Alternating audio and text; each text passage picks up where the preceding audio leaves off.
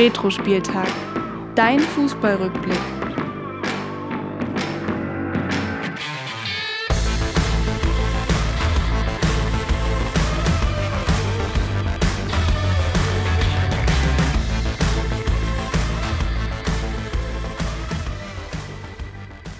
Ja, und damit hallo und herzlich willkommen zu einer weiteren Folge von Retro Spieltag, dein Fußballrückblick. Mein Name ist Willi Nowak und mir gegenüber sitzt wieder mein Kumpel Florian. Hallo Willi, ich grüße dich zur mittlerweile zwölften Folge unseres Podcasts. Ähm, heute dreht sich ja alles um die Rückrunde der Bundesliga-Saison 08-09. Letzte Woche hatten wir ja, ähm, ja die Hinrunde da ein bisschen beleuchtet und unter anderem ja viel über die TSG Hoffenheim zum Beispiel gesprochen. Heute geht es ja da eher um andere Vereine, denke ich, oder? Ja, ähm, tatsächlich heute vielleicht mit einem anderen Schwerpunkt. Äh, als, kleiner, als kleinen Spoiler kann man auch mal diesen Jingle hier abfahren. Erstmal ein herzliches Gutkick in die Runde. Genau, heute wird Klaas äh, bestimmt ganz gespannt am, äh, am Hörer und Lautsprecher hängen, denn ähm, ja, die Wölfe haben heute ordentlich was zu melden. Äh, was genau, äh, werden wir mal später darauf eingehen. Ja, doch bevor es soweit ist, äh, nochmal danke, dass ihr letzte Woche eingeschaltet habt. Ähm, wir haben ja ein kleines bisschen ähm, ein paar Neuerungen gehabt. Ich hoffe, das hat euch gefallen. Wir arbeiten kontinuierlich dran, ähm, ja, ein bisschen das Konzept zu überarbeiten und freuen uns wirklich über euer Feedback, das ihr uns gebt. Ähm, von daher danke und ähm, ja, ich denke auch diese Folge wird wieder eine schöne und bunte Folge werden. Doch bevor es soweit ist, Florian, ähm, haben wir noch fünf Auflösungen äh, von letzter Woche auf meiner Uhr. Ähm, Retro-Quiz ist das Stichwort. Ähm, wie war denn dein, deine Woche? Bist du gut durchgekommen oder hattest du schlaflose Nächte? Oh, also tatsächlich ist es bei mir immer so, nachdem ähm, ich die Fragen ja beantwortet habe, dass ich es gar nicht erwarten kann, die Antworten zu hören. Ähm, du willst mir ja immer nicht verraten. Deswegen, ähm, ich google ich da ab und zu bei einigen und ärgere mich dann, dass ich es falsch beantwortet habe. Meinst du, da ist was falsch? Ja, definitiv. Ich habe schon was nachgeguckt, da weiß ich, dass es falsch ist. Ähm, von daher hoffe ich, dass ich da trotzdem in Führung gehen kann. Ich fand es ja letztes Mal so ein bisschen zum Spaß gesagt. Wenn ich keine Frage richtig habe, dann gehe ich ja auch nicht in Führung. Ich hoffe, dass mir das erspart bleibt. Ja, du hattest quasi den ersten Elfmeter. Ähm, mal gucken, ob du ihn verwandelt hast. Wir gucken mal auf die Fragen. Retro-Quiz. Frage 1 war: Gate schießt keine Tore, ist wohl eine der bekanntesten Fußballfloskeln überhaupt. Und auch in diesem Jahr hat der Herbstmeister nicht mal ansatzweise das meiste Geld ausgegeben. So, Herbstmeister zur Erinnerung war die TSG 1899 Hoffenheim. Welche Mannschaft hat denn im Sommer am meisten für Neuzugänge gezahlt? War das A der HSV, B der VfL Wolfsburg oder C der FC Schalke 04? Genau, da hatte ich auf Wolfsburg getippt. Ähm, Schalke hatte ich ja ausgeschlossen. Wie gesagt, Hamburg-Wolfsburg war, glaube ich, ähm, sehr knapp. Von daher. Genau, Schalke 04 auch eine kleine Transferoffensive gehabt, aber am Ende waren es nur 15,8 Millionen. Mehr als doppelt so viel hatte der VfL Wolfsburg mit 33,1, doch der HSV nochmal ein kleines, ja, Mühe mehr mit 34,4 ausgegeben. Was man dazu sagen muss, hat natürlich auch mehr Transfereinnahmen, unter anderem durch den äh, Verkauf von Raphael van der Vaart, aber ja. trotzdem auch die meisten Ausgaben, von daher HSV richtig und deine Antwort leider falsch. Frage 2 war, Ralf Rangnick ist das Gesicht hinter dem wahnsinnigen Erfolg der TSG 1899 Hoffenheim, die mit, einem beherzt, mit einer beherzten Spielweise die Aufmerksamkeit der Berichterstattung in der Hinrunde dominiert. Wie oft hat Ralf Rangnick als Trainer denn den Aufstieg in die erste Bundesliga feiern dürfen? Waren das A dreimal, B viermal oder C fünfmal?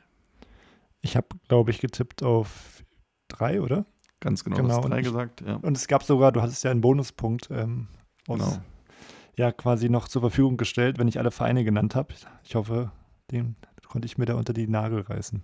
Den Bonuspunkt oder den? Beides, naja. Ja, hattest du ja die, die, die, die Teams genannt? Hattest, ich hatte drei du, Teams. Du hattest drei genannt, genau. Ulm, äh, nee, Hannover,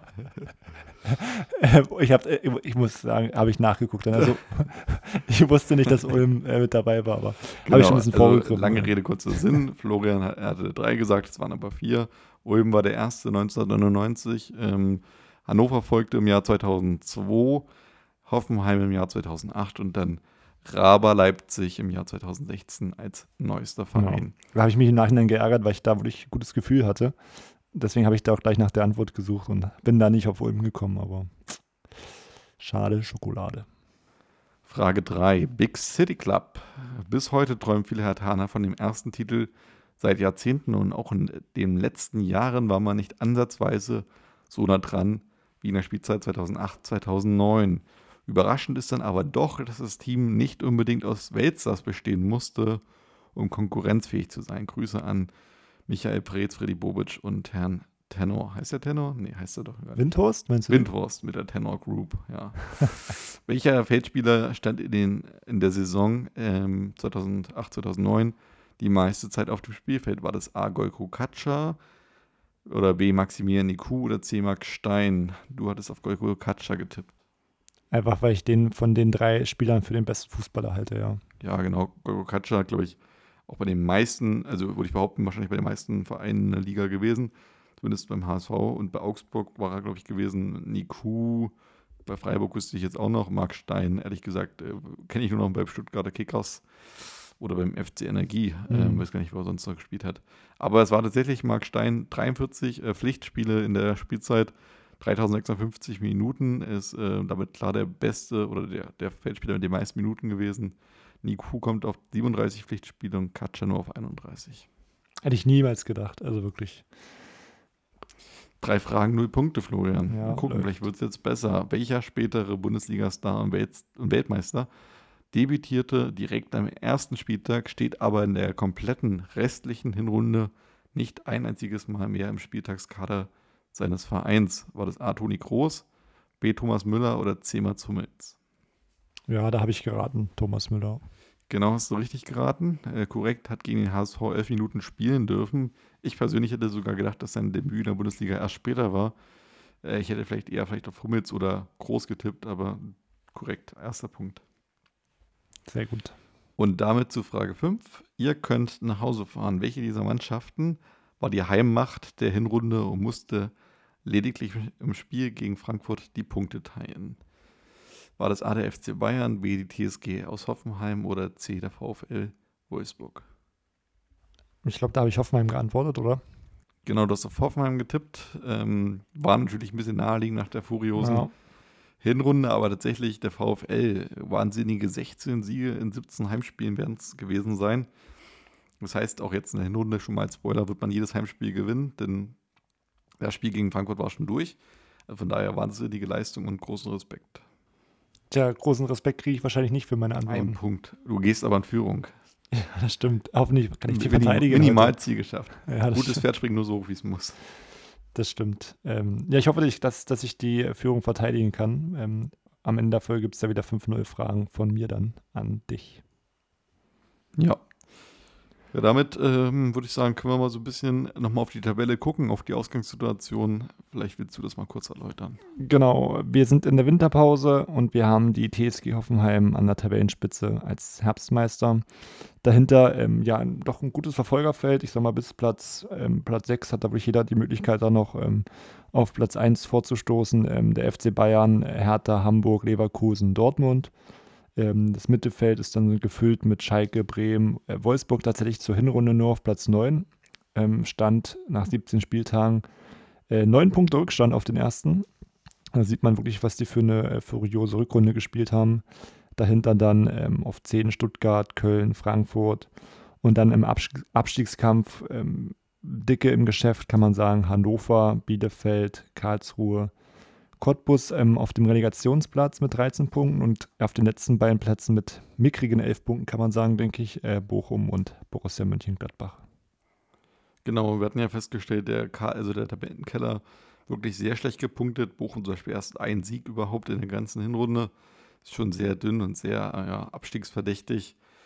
Ähm, und erstmals ja eine Relegation, also das heißt, Cottbus, du hast gerade gesagt, auf Platz 16 wäre gerettet, das erste Mal seit Jahrzehnten, dass der 16. nicht absteigen wird. Und oben äh, war mir aufgefallen, dass der HSV mit plus zwei Toren wirklich äh, für den vierten Ja, und immerhin ja, sag ich mal, zehn Siege, drei Unentschieden für Niederlagen eine extrem schlechte Tordifferenz hat. Nur mal verglichen beispielsweise mit dem elf, äh, achten aus Bremen, der plus elf hat. Also das ist ja das beim. HSV wirklich scheinbar immer sehr knapp gewesen. Tatsächlich, Bremen hat auch wirklich ähm, extrem viele Tore geschossen. Also 39 ist da die zweitbeste Offensive gemeinsam mit, mit den Bayern. Äh, nur Hoffenheim war besser mit 42 Toren. Also. Aber hast recht, ähm, auf Platz 4 mit plus 2 ist ähm, eine gute Leistung. Genau. Du hattest ja angesprochen mit der Relegation, ähm, die wurde wieder eingeführt, da kommen wir auch später in der Folge, aber ich denke mal, wir können ja zuerst mal schauen, ähm, was hat sich denn da im Meisterkampf getan? Wer ähm, ja, hat denn da so gut mitgemischt?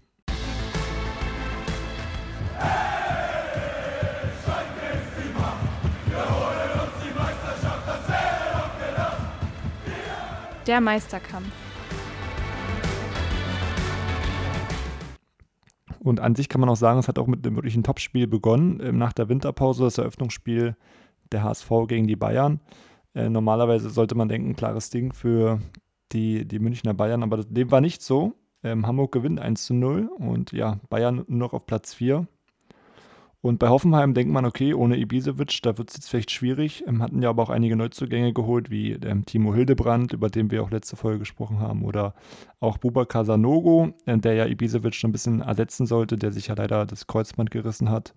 Aber ähm, am 18. Spieltag lief es noch sehr gut, im 2-0-Sieg gegen Cottbus. Ähm, von daher Hoffenheim auf Kurs Meisterschaft. Genau. Ähm, am 19. Spieltag ist es dann so, dass ähm, ja keiner aus der vorderen Spitzengruppe gewinnen kann, äh, denn Hoffenheim und Hertha ja, spielen nur Remis. Der HSV verliert sogar, sodass Bayern wieder der Nutznießer ist und näher kommt. Ja, und Hoffenheim ähm, ja, muss dann am 20. Spieltag das erste Mal eigentlich so ein bisschen Dämpfer ja, also kassieren, ähm, denn gegen Leverkusen ist man dann äh, wirklich gnadenlos unterlegen und unterliegt äh, am Ende verdient mit 4 zu 1. Ähm, das ist natürlich dann heftig gewesen. Genau, da ähm, scheint es bei Hoffenheim auf jeden Fall dann in der Tabelle nach unten zu gehen. Ähm, denn es gab auch wieder ein nächstes Topspiel und zwar die Hertha gegen Bayern. Hertha ähm, zu dem Zeitpunkt Dritter, die Bayern auf Platz 2 im Olympiastadion vor 74.200 Zuschauer. Ist aber auch gar nicht dann ausverkauft, oder? Doch, ich glaube, das ist genau die exakte ist genau Zahl, die, ja? reinpasst, ja. Gut, ich denke, das ist wahrscheinlich dann das einzige oder das zweite Spiel, was da im Jahr dann ausverkauft sein wird. Ja, ist tatsächlich, glaube ich, immer so. Also wir hatten das Thema schon mal in einer der ersten Folgen, glaube ich, bei einer Retro-Frage. Hertha hat immer das, ist immer das Stadion mit den wenigsten ausverkauften Spielen. Ja. Stimmt, das hatten wir, glaube ich, auch mal in der Retro-Quiz-Folge sogar. Genau, genau welche Verein konnte nur zwei Heimspiele Stimmt, also ja. ausverkaufen. Ich glaube, es waren irgendwie Nürnberg und Hertha oder sowas mal gewesen, ja. Genau.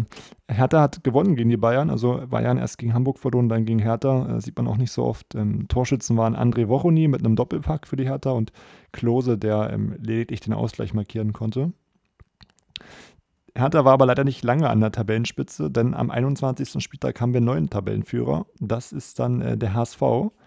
Die haben 2 zu 1 gewonnen in Leverkusen, ähm, Hertha zeitgleich verloren in, äh, in Wolfsburg damit jetzt der HSV in der Tabellenspitze, das ähm, hat man auch lange nicht mehr gesehen. Und ja, Wolfsburg, wie gesagt, gegen, gegen Hertha gewonnen und bei denen ging es auch wirklich gut weiter. Die hatten da einen richtig guten Start nach der Winterpause, haben am 22. Spieltag ähm, gegen den Hamburger Sportverein gewonnen mit 3 zu 1. Und da sieht man auch einfach die, die Torgefahr von Wolfsburg, also Doppelpack von Grafit, Scheko, ähm, das war ja wirklich ein Top-Sturm-Duo. Definitiv. Ähm, es würde also quasi so aussehen, dass die Tabelle nach 23 Spieltagen dann ähm, das erste Mal einen, einen Tabellenführer hat, der ein kleines bisschen Abstand sich vorschaffen kann. Hertha ähm, hat dann 46 Punkte und dann kommen vier Vereine mit 42. Die Wölfe sind auf einmal schon dran, also die sind wirklich aus der Winterpause gekommen ähm, und haben wirklich alles weggemetert, was irgendwie denen in den Weg kam. Ähm, ja, die Bayern 42, Hoffenheim 42, Wolfsburg 42, HSV 42. Und selbst dahinter die Vereine, die dann kommen, ähm, mit Stuttgart 39 und Leverkusen Schalke 37, eigentlich nicht weit weg. Also nur Hertha konnte sich da wirklich ein kleines Polster verschaffen. Ähm, ja, und Hoffenheim wirklich einen freien Fall und verlieren dann eine Woche später, ähm, oder nee, spielen sie Remis gegen Frankfurt, ist dann sogar nur noch Platz 5. Genau, also da ähm, liegt es vielleicht wirklich daran, dass Ibisevic eben nicht mehr dabei war und da ein bisschen die Torgefahr abgeht. Ähm, ja, am 25. Spieltag geht es dann weiter, dass die Hertha dann ja patzt. Ähm, sie verlieren und die drei Verfolger dahinter gewinnen alle. Das heißt, der Vorsprung, von dem du gesprochen hast, Willi, ist da schon dahingeschmolzen. Nur noch einen Punkt ähm, Vorsprung auf den zweiten, dritten und viertplatzierten. Nur einen Spieltag später war es dann sogar schon soweit. Am 26. hat Wolfsburg schon die Tabellenspitze übernommen. Also, wie du schon gesagt hast, es ging irgendwie äh, mega schnell in neun Spieltagen neun Punkte aufgeholt. Und ähm, auch ausgerechnet kann man da auch sagen, äh, gegen die Zweitplatzierten, gegen die Münchner Bayern. Und das war ja auch ein äh, ganz besonderes Spiel. Ähm, da kommen wir auch später nochmal im Detail drauf. Äh, 5 zu 1 gewonnen gegen Bayern und das war wahrscheinlich wirklich für die Bayern auch so, ein, so ein Schlüsselmoment und auch gerade jetzt im Hinblick auf, auf Jürgen Klinsmann ähm, ging es da, denke ich mal, auch eher in die falsche Richtung, oder Willi? Ja, klar. Ich meine, Herr Klinsmann war auf jeden Fall endgültig nach diesem Spiel ähm, ja, angezählt worden. Es war dann wirklich ähm, ja, einfach dann doch deutlich, äh, dass, dass die Bayern ähm, in der Krise stecken. Ich meine, man hatte ja noch international alle Möglichkeiten. Man war Champions League noch mit dabei, Pokal auch. Aber dieses 1 zu 5, ja, ich sag mal, das hat natürlich äh, den Bossen ähm, um Uli Hoeneß und Karl-Heinz Rummenigge definitiv nicht gefallen. Wenn wir mal auf den Kader gucken, äh, bei diesem Spiel merkt man halt doch gerade die Abwehr, hu, da sind doch einige Spieler dabei, wo man nicht unbedingt mit der Zunge schneidet. Wir können ja mal kurz mal die Aufstellung mal angucken. Rensing stand im Tor, wir hatten es angesprochen, damals trotzdem irgendwie so ein bisschen unumstritten. Ich würde fast behaupten, im Nachhinein ist vielleicht sogar dieses Spiel mit eines der Spiele, wo man dann einfach sagt, okay, wir müssen hier einfach irgendwas tun, auch auf der Torwartsposition, weil Butt ist ja schon im Kader, hm. wird dann im nächsten Jahr dann noch der Stammtorhüter sein ja, ich meine, 5 ist einfach also viel zu deutlich, zumal ja, sag ich mal, auch nach 77 Minuten, also das 5 zu 1 schon verhält es nicht so, dass du sagst, okay, du gehst nochmal all in und guckst, dass du irgendwie vielleicht zwei Tore schießt, um das Ding noch als Unentschieden zu drehen, sondern nee, man geht da doch wirklich deutlich unter. Also, wie gesagt, Rensing im Tor, Lahm wirklich als Abwehrchef auf dem linken Verteidiger damals noch gewesen. Äh, Breno und Lucio. Lucio auch deutlich schon über den Zenit, also zumindest in der Saison dann schon nicht mehr auf, äh, auf ähm, Weltklasse-Niveau und Lell auf dem rechten Verteidiger. Ja, man, man, ähm, man erschrickt sich dann doch. Das ist eigentlich nicht wirklich lang her. Also es ist im Grunde genommen ähm, fünf Jahre, nee, Entschuldigung, nur vier Jahre sogar, bevor man Champions League äh, ja. holen wird. Das ist dann, also doch krass, finde ich, wie schnell sich dann Bayern auf einmal wieder davon rehabilitiert hat. Ähm, C. Roberto und Marco Wurbel machen die Doppelsechs auf der linken Seite, Ribery auf der rechten Seite Schweinsteiger, damals noch als Außenspieler und im Doppelsturm Luca Toni und Podolski. Auf der Bank gab es dann noch Spieler wie Hans-Jörg Butt, Holger Bartstuber, der noch keine Rolle spielte, damals erst unter Van Gaal dann kommen wird, Massimo Otto als Außenverteidiger, Andreas Ottel, Tim Borowski, der vermeintliche Supertransfer aus dem Sommer, José Ernesto Sosa und äh, der ja, bei Retro-Quiz angesprochenen Thomas Müller. Von daher, sage ich mal, waren ja jetzt auf der Bank auch nicht mehr die übelsten Alternativen. Äh, Ottel wird man dann reinbringen für, für Lucio, also auch nach dem Stand von 3 zu 1. Jetzt nicht unbedingt ein Wechsel, finde ich, der Sinn ergibt, weil, ja gut, du nimmst Verteidiger raus, da bringst du einen Sechser dafür, vielleicht um C. Roberto nach vorne zu ziehen oder sowas. Aber auch das finde ich nicht clever. Ähm, zeigte vielleicht auch Dienstmanns Verzweiflung so ein bisschen. Ja. Ähm, zum Beispiel auch gerade, wenn Tim Borowski auf der Bank sitzt, finde ich, ist Ottel auch kein, keine gute Einwechslung gewesen. Ja, also gerade auch, ich weiß nicht, Ottel und Christian Lell, ich, ich glaube, du und auch viele andere werden sich sicher, sicherlich auch noch an das Tor des Jahres auch erinnern von Grafitsch in dem Spiel. Die sahen ja teilweise aus wie eine B-Jugendmannschaft irgendwie. Und dass du so Bayern-Mannschaft unterlegen siehst in der Bundesliga, ich weiß gar nicht, ob es das danach überhaupt nochmal gegeben hat. Vielleicht mhm. eine Zeit lang gegen, gegen Dortmund ein bisschen, könnte man sagen wo sie wirklich keine, keine Chance hatten. Aber ich kann mir das heutzutage nicht mehr vorstellen. Auch die Qualität, wie du gesagt hast, Dell als Rechtsverteidiger, Breno in der Innenverteidigung. Ja. Das ist äh, einfach nicht, nicht gut genug. Und so im Nachhinein ist halt wirklich die Frage, ob dann ein anderer Trainer mehr, mehr mitgemacht hätte. Aber gut, klar, Dienstmann war eben aber auch natürlich dafür verantwortlich für die Kaderplanung. Und da waren noch einige andere Dinge, die er da ein bisschen umgesetzt hat, die ja auch nicht so zu dem Verein gepasst haben, finde ich. Das stimmt, ja. Ähm, wir können noch mal kurz auf den Kader von Wolfsburg gucken, um jetzt auch, sage ich mal, Wolfsburg natürlich da jetzt nicht nur, also nicht nur Bayern zu kritisieren, sondern auch Wolfsburg zu loben. Also im Tor Diego Benayo, der damals ja auch als Torwart recht frisch erst gekommen war, der wirklich eine ganz ähm, fantastische Saison dann spielen wird oder gespielt hat. Also ähm, Diego Benayo kam ja auch erst in der Winterpause und ist vielleicht auch einer der ähm, Faktoren, die dann auch zum Meistertitel führten. Marcel Schäfer auf dem Linksverteidiger, äh, in der Verteidigung Andrea Basakli, ähm, der Weltklasseverteidiger, und Jan Simonek. Und auf dem Rechtsverteidiger mit Peter Pekarik Ein Spieler, den wir auch heute noch in der Bundesliga sehen. Stimmt, ja, bei Hertha zurzeit, ja. Und die Raute bestand aus Josué als Kapitän. Finde ich tatsächlich auch ein Name, der mir nicht eingefallen wäre. Wenn man nicht mich gefragt hätte, wer war Kapitän damals, Hm, hätte ich nicht auf stimmt. Josué getippt. Also es ist ähm, krass, wie man diesen Namen. Wir hatten ja von Numera neulich angesprochen. Ja. Ist dann doch noch präsenter. So, Sascha Rita und Christian Gentner äh, komplettieren das Mittelfeld zusammen mit Zvezda Misimovic und im Sturm, ja, legendär, muss man so sagen, Grafic und Edin Dzeko. Auf der Bank dann noch dazu André Lenz, Alexander Matlung, Ricardo Costa, Christian Zaccardo, Askan Dejaga, Alexander Esswein und Yoshito Okubo. Also, der Name sagt mir ehrlich gesagt gar nichts mehr.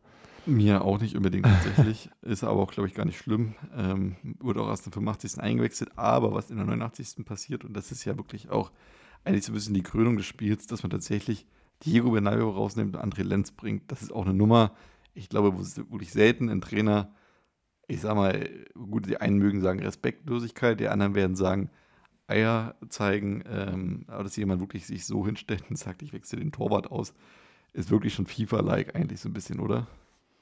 Ja, also bei FIFA macht man das, um den Gegner ein bisschen zu demütigen. Ähm, Ja. Ganz ehrlich, ich kann mir das auch nicht, nicht anders erklären. Ähm, Ist eigentlich ein Move, den so, sage ich mal, so gefühlte äh, Zwölfjährige bei Ultimate Team machen würden. zum Beispiel, ja. Rage Quit zu provozieren. Ja, ähm, ich kann deswegen auch keine andere Erklärung finden für Felix Magath, aber es gab ja bei dieser Europameisterschaft, die hatten wir kurz letzte Woche ähm, auch mal besprochen, auch äh, bei Italien den Fall, dass dann äh, im Gruppenspiel ähm, der Trainer Roberto Mancini da den Torhüter gewechselt hatte. Da hat es ja einen anderen Grund gehabt. Er wollte wirklich jeden, äh, jedem Spieler oder auch jedem Torwart da, außer dem dritten Torwart, Minuten geben. Das fand ich auch als Erklärung okay. Aber das, wie gesagt, jetzt gegen Bayern in der Bundesliga ist ja, gehört sich meiner Meinung nach nicht. Ja, aber das Spiel, wie gesagt, nimmt einen interessanten Lauf. Christian Gentner kurz vor der Pause mit einem 1 zu 0 in der 44. Aber Luca Toni schafft es nochmal eine Minute später zu antworten. So geht man mit 1 zu 1 in, der, in die Halbzeit. Und dann folgen wirklich 15 Minuten ähm, des blanken Wahnsinns. Edin Dzeko bringt äh, in der 63. Lever ach, Leverkusen, sage ich schon, Wolfsburg in Front. Äh, erhöht dann äh, drei Minuten später auf 3 zu 1 die vermeintliche Vorentscheidung und dann sein ähm, kongenialer Partner mit Grafit in der 74. und dann in der 75. mit dem, ja, ich glaube tatsächlich auch einem der legendärsten Tore in der Bundesliga-Geschichte, einem Sololauf durch die gesamte Münchner Abwehr, wo man am Ende dann noch ähm, ja, Christian Lell äh, und ich glaube Andreas Ottel müssen es tatsächlich gewesen sein, ähm, ausnimmt, tunnelt und mit der Hacke ähm, quasi ins leere, also ins Tor schießt, ins halb, ja, fast leere Tor schiebt und ähm, quasi dann noch die anderen Spieler wirklich ganz alt aussehen lässt. Also ist wirklich an Genialität nicht zu überbieten gewesen. Genau, also das ähm, Tor, ähm, ja, vergisst man wahrscheinlich wirklich nie. Ähm, ich denke mal, wir kommen ja dann ähm, später, wenn wir das ähm, soweit besprochen haben mit dem Meisterkampf, nochmal genau zu, zu Wolfsburg. Da gab es ja auch einige andere interessante Spieler noch und Gegebenheiten, sage ich mal. Ähm, bevor wir da weitermachen, Willi, wir können ja auch mal kurz schauen, nochmal zu der Geschichte mit, mit den Bayern und, und Klinsmann. Wie hat sich das eigentlich entwickelt? Wie, wie kam es dazu, dass es halt wirklich gar nicht lief? Und ja, wie, wie hat es da eigentlich geendet? Weil an, an sich, wir hatten ja auch letzte Folge schon mal kurz drüber gesprochen, galt er ja so ein bisschen schon als, als Heilsbringer, hat die deutsche Nationalmannschaft da überraschend ähm, ins Halbfinale geführt und war ja auch als Spieler da gern, gern gesehen bei den Bayern. Deswegen waren äh, ja Karl-Heinz Rummenigge und Uli Hoeneß auch äh, sehr stolz, als sie da Anfang 2008 ähm, Klinsmann als nächsten Trainer vorstellen ähm, ja, durften, konnten. Die haben halt einfach gehofft, okay, ähm, damals die Euphorie im Land bei der Heim-WM, das brauchen unsere Fans, unser Verein jetzt auch. Und ja, Klinsmann hat auch wirklich viele, viele Maßnahmen ergriffen, um den Verein da umzukrempeln. Ähm, er hat sich da so ein bisschen an die NBA oder auch an der NFL orientiert. Es gab äh, Player Lounges, Family Rooms, äh, Sprachkurse für, äh, ja, für, für die Spieler, ähm, E-Learning-Räume und ähm, sogar eigene ähm, ja, Büros für jeden, für jeden Mitarbeiter. Und ähm, das war ja auch nicht das Einzige, was, was Klinsmann da gemacht hatte dann. Ja, genau. Im, im Nachhinein würde man sagen, Jürgen wollte den kompletten Profi kreieren, nicht nur mit Ball am Fuß, sondern auch mit Wissen im Kopf. Bei den Spielern kam das alles erst einmal auch sehr gut an. Ja, aber dieser Klinsmann-Zauber verflüchtigt sich recht bald. Das große Problem ist, so hört man es zumindest, ähm, dass von Anfang an das Co-Trainer-Team zu groß gewesen sei, zu aufgebläht und am Ende auch vielleicht zu überfordert. Es gab dann Störgeräusche an allen Fronten ähm, mit den Spielern, als er Kapitän Marc von Bommel zum Reservisten degradierte. Und da gibt es auch diese legendäre Beschreibung, dass, Clean, äh, dass Van Bommel quasi Klinsmann vor der gesamten Mannschaft anschreit und sagt, Trainer, erklären Sie mir doch mal diese Taktik. Und das ist wirklich, also man, man sagt ja quasi so im Umgangssprache, ja, Bayern kann ja jeder trainieren, das ist ja quasi das Einfachste der Welt. Die Spieler stellen sich ja von allein an, äh, auf, vielleicht auch an. Und ähm, tatsächlich, aber ich meine, merkt man das in so einer Situation, wie sie berichtet wird, dass einfach, glaube ich, dieser Job, wenn du solche Führungspersönlichkeiten und so eine Weltklasse-Stars hast, die ja auch alle wahnsinnig viel von äh, Ahnung von Fußball haben, dass du dann, glaube ich, wirklich auch sowas von, ähm, ja, ich sag mal, bereit sein musst, deine Meinung durchzusetzen und dein, dein, deine Philosophie zu erklären, damit du die Mannschaft hinter dich kriegst. Und wenn du das nicht machen kannst, ähm, hast du halt eben, ja, wenn das der Kapitän ist, auf jeden Fall nicht auf deiner Seite. Ein Trainer ist ein Idiot. Ja, äh, um es mit den Worten von Giovanni Trapattoni zu sagen, ähm, der damals vor ja, knappe zehn Jahre vorher quasi dann mal richtig ausgerastet ist. Sowas gab es bei Klinsmann nicht, aber den Clubbossen war ja am Ende, sind die Ergebnisse ja der, ausschlaggebend gewesen. Ja, bei Klinsmann war es dann lieber so, ähm, nochmal zehn Jahre später dann ähm, bei der Hertha, ähm, dass er seinen Rücktritt über Facebook Live quasi ankündigt. Ja, genau. Das, das ist wahrscheinlich heute so die, die neue Art, da Pressekonferenzen zu halten oder für Aufruhr zu sorgen. Ja, an sich Problem war wahrscheinlich auch für die Bayern, es lag jetzt nicht nur an, ja, an den Spielern, die unzufrieden waren, auch die, die Clubbosse waren natürlich unzufrieden, die Ergebnisse blieben einfach aus und es war halt auch kein Konzept zu erkennen, wie die Mannschaft da zum Erfolg ähm, kommen wollte. Und auch die, äh, die Bürger und äh, tatsächlich auch die Politiker haben sich da ein bisschen eingemischt. Ähm, das war mir auch gar nicht mehr so bewusst. Ich meine, die, die Story hinter dem Buddhas ist ja soweit bekannt, aber es, die wurden tatsächlich deswegen kritisiert, die Münchner, weil die angeblich damit versucht haben, den Spielern einen anderen Glauben unter, ja, unterzuwerfen oder den, die Spieler zum Buddhismus zu drängen. Deswegen sind die Statuen ja auch schnell weggekommen, wieder im September 2008. Aber weiß ich nicht. Also ich finde es zwar einerseits ein bisschen komisch, diese Figuren aufzustellen, aber ich meine, da wird ja keiner jetzt zum Buddhismus gedrängt, oder? Hm, finde ich auch übertrieben, aber es ist natürlich so ein Thema, was polarisiert. Ich meine, ähm, Buddhismus ist natürlich da vielleicht nochmal ein bisschen ähm, der perlt noch ein bisschen mehr ab, aber wenn jetzt, sage ich mal, äh, jemand jetzt was Jüdisches hingestellt hätte oder was Muslimisches ähm, und da wäre so eine Aufschrei gewesen, mal, bist du auch schnell bei einer Antise Antisemi Antisemitismus.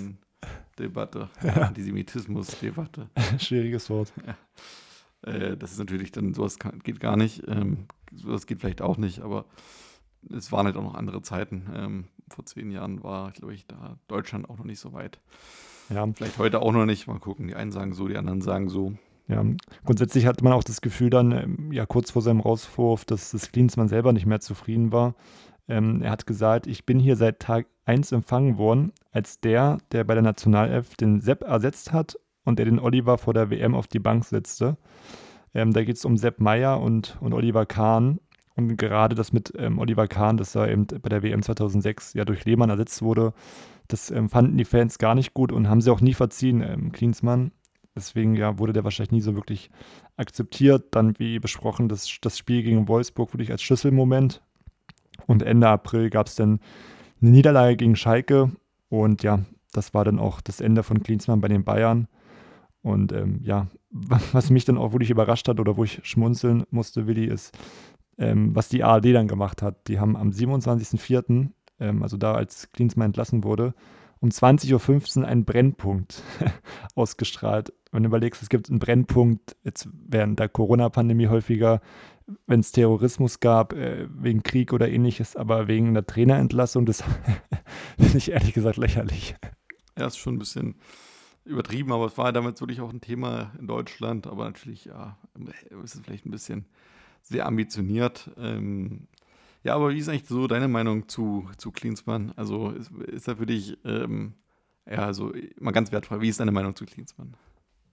Ich glaube, das hatten wir ja schon mal kurz gesprochen in der, in der ersten Staffel, wo, wo, es um die Nationalmannschaft ging. Also ich halte ehrlich gesagt von, von Kliman, Klinsmann nicht viel bis gar nichts. Also er hat ja wirklich ähm, als Trainer meiner Meinung nach im Vereinsfußball nichts gerissen. Also mit Bayern, das war einfach, wie wir jetzt besprochen haben, ja, gar nichts. Bei Hertha, das war einfach nur meiner Meinung nach Slapstick, was er da gemacht hat, gerade mit diesem Facebook und generell die Art, wie er sich gibt. Das ist für mich kein, kein guter Trainer. Wie gesagt, klar, viele mögen ihn wegen der WM 2006. Er ist auch wahrscheinlich ein super Motivator, aber er hat einfach meiner Meinung nach keine Ahnung von, von Taktik.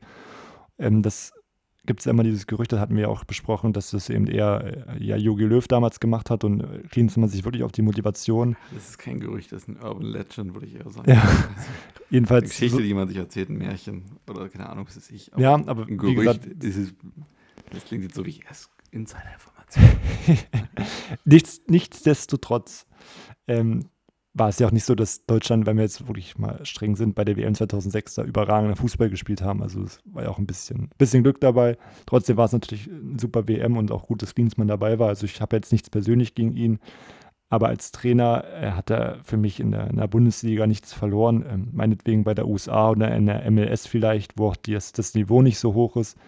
Aber jetzt generell du schaust, bei Bayern ist es nichts geworden, bei Hertha ist es nichts geworden. Und ich denke, wir werden ihn auch nicht nochmal in der Bundesliga sehen.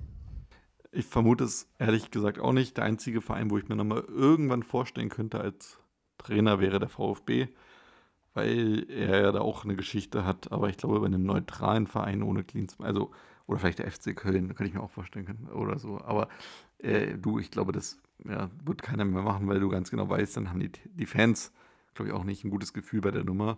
Mir tut es wirklich leid für ihn. Ich glaube, das ähm, war einfach wirklich eine Überreaktion, was er dabei Hertha dann am Ende abgezogen hat. Für mich ist er wirklich ein Kulttyp. Ich finde ihn immer noch sympathisch. Ich finde, natürlich, ich sehe deine Punkte mit, ähm, taktisch ist er einfach vielleicht nicht der beste Trainer. Ähm, deswegen fand ich ihn als Teamchef oder sowas ganz gut geeignet, wo du jetzt, sag ich mal, also von mir aus eben mit einem guten Trainer im Background oder sowas. Ähm, oder auch bei Hertha ja. halt, wenn du sagst, der soll irgendwie den Verein auf Vordermann bringen. Du, keine Ahnung, wo jetzt Hertha wäre, wenn Klinsmann noch da wäre, keine Ahnung, aber ähm, ich finde, er ist einfach für mich eine Persönlichkeit. Er hat für mich immer noch einen Stand im Brett wegen der WM 2006, weil er einfach da auch ähm, einen guten, eine gute Rolle abgegeben hat. Wie sein Job war, keine Ahnung, kann ich nicht beurteilen, aber für mich hat er einfach wirklich eine gute, also war er eine gute Persönlichkeit der WM. Ohne ihn wäre die WM nicht die gewesen, die sie am Ende war. Ja, also da stimme ich dir auf jeden Fall zu. Ich finde ihn ja an sich auch sympathisch. Ähm, und auch gerade wenn du ähm, ja, das Sommermärchen, die, den Film und da wurde ich in der Kabine, wie du siehst, wie Klinsmann die, die Spieler heiß macht, das, das konnte er halt wirklich. Und ähm, ich glaube, ohne, ohne Klinsmann wäre jetzt bei der WM auch nicht das Gleiche gewesen. Deswegen, ja, bin ich da auch dankbar. Aber wie gesagt, meiner Meinung nach als Trainer in der Bundesliga, das sollte er lieber lassen. Ja, und am Ende war dieses 4 zu 0 dann gegen, gegen Barcelona damals einfach auch eine Nummer zu groß, obwohl man aus heutiger Sicht wiederum sagt, finde ich, oder sagen würde, eigentlich 4 zu 0 gegen Barcelona, wenn man sieht, was das für ein Barcelona damals war unter Guardiola mit Messi wirklich in einer seiner besten ähm, Phasen seines Lebens und äh, mit einem fantastischen restlichen Team um Xavi oder Iniesta, würde ich ihm sogar diese Niederlage verzeihen, aber wie, also aus meiner Sicht war dieses 5 zu 1 in Wolfsburg das größere Problem und da hätte ich eigentlich schon dann die Reißleine gezogen. Ja, dass man gegen Barcelona ausscheidet, kann eigentlich passieren. Ja, das stimmt. Das Im Nachhinein wundert mich das auch, dass nicht da schon das im Kapitel Klinsmann beendet wurde. Weil nach 26 Spieltagen war es eben wie angesprochen so, dass die Wölfe auf Platz 1 waren mit 51 Punkten, die Bayern nur noch auf 4 mit 48, natürlich immer noch in Schlagdistanz, aber ja, kann, sind die Bayern einfach nicht zufrieden. Auf Platz 2 und 3 die Verfolger aus Hamburg und Hertha. Und auch von hinten ähm, kommt noch ein neuer Verein dazu, und zwar der VfB Stuttgart. Ja, schleicht sich da langsam ran von hinten und ähm, kommt auch immer näher, denn am 27. Spieltag ähm, patzt der Hamburger SV als Zweitplatzierter gegen den VfB. Mario Gomez trifft in der 90. Minute und ja, damit schiebt sich in Stuttgart näher ran an die ersten vier. Und das geht am 29. Spieltag auch so weiter, denn äh, Wolfsburg verliert, Bayern verliert und der HSV auch. Gewinner des Spieltags kann man so sagen, ähm, die Hertha und Stuttgart. Und äh, wir haben jetzt wirklich, wenn du auf die Tabelle guckst, ähm, mega spannendes Duell einfach von, von ja, fünf Mannschaften, die ähm, jetzt in der Zielgerade da um den Meistertitel kämpfen. Ja, es ist wahrscheinlich mit die spannendste Saison aller Zeiten. Und es sind ähm, ja, Vereine dabei, die eigentlich selten solche oder noch nie solche Emotionen ausgelöst haben, vielleicht bei ihren Fans. Also ich meine, Wolfsburg spielt die mit Abstand erfolgreichste Saison ihrer Vereinsgeschichte. Hertha BSC ist auch oben auf, quasi das erste Mal seit der Wende.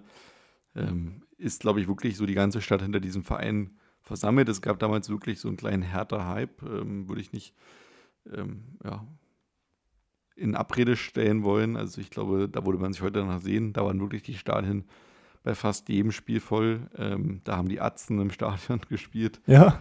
und haben gesungen, hey, das geht ab, wir holen die Meisterschaft. Oh Mann. Dass, Ja, es- dass es da nicht geklappt hat, das wundert mich da nicht. Da- Und wie gesagt, dieser Kader war einfach auch irgendwie noch sympathisch und irgendwie auch mitreißend. Ähm, am Ende sollte es, sollte es nicht so kommen, ähm, wissen wir ja selber, aber es war damals wirklich auch bei Hertha eine geile Stimmung. Und natürlich der HSV ähm, träumt zu diesem Zeitpunkt auch noch vom ganz großen Wurf und von der ersten Meisterschaft seit den, ich glaube, 80ern wahrscheinlich war. Kevin Keegan und so, oder war das noch Ja. 70er? Ich weiß gar nicht. Also, das kann ich dir auch gar nicht genau sagen, aber ich glaube, da ähm, war auf jeden Fall auch, Hamburg ist ja auch eine fußballverrückte Stadt. Ich denke mal, da war es wahrscheinlich ähnlich wie bei der Hertha, dass da eine, wirklich eine Eu Euphorie aufkam und da Hoffnung war. Ich glaube, die Atzen sind da nicht aufgetreten. Ich weiß gar nicht, wer da in Hamburg aufgetreten sein könnte. Scooter vielleicht, aber. Oder Lotto King Karl. Oder Lotto, na gut, der tritt da jedes Mal auf. das ist da, oder jetzt mittlerweile ja nicht mehr. Leider, finde ich. Achso, Aber der. das ist komplett an mir vorbeigegangen. Echt? Nee, tritt, tritt da nicht mehr auf. Interessiere mich aber auch nicht so sehr für den Hamburger Sportverein. Achso, ja, ist ja jetzt in der zweiten Liga, die, das ist jetzt nicht deine, dein Klientel, kann man sagen. Nee. Deswegen äh, trotzdem eine sehr erfolgreiche Saison für den HSV nach 29. Spieltag, da auf Platz 5. Auf jeden Fall mindestens in Richtung Kurs ähm, Europa League.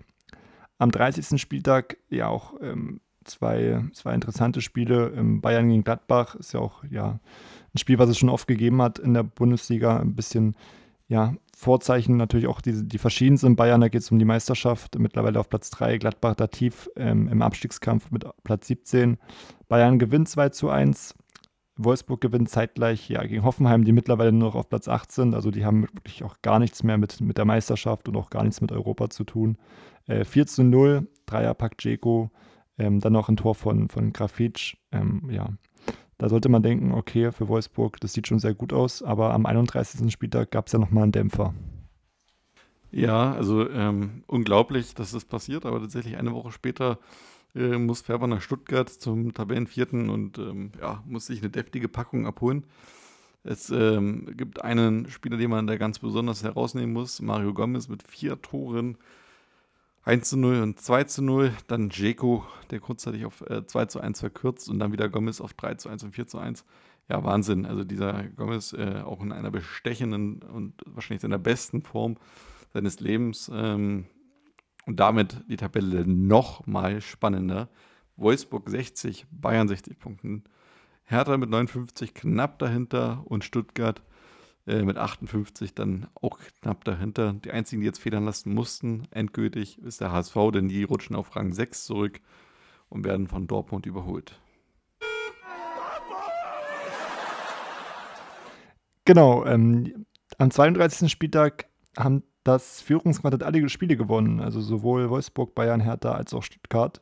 Da hat sich keine Mannschaft äh, Blöße gegeben. Und ja, die Saison geht dann langsam dem Ende entgegen. Und dann ähm, gibt es natürlich auch Mannschaften, die sich da aus dem Titelrennen verabschieden. Am 33. Spieltag ist es dann die Hertha, die ähm, ja da jetzt schon drei Punkte Rückstand haben auf Wolfsburg, aber ein deutlich schlechteres Torverhältnis.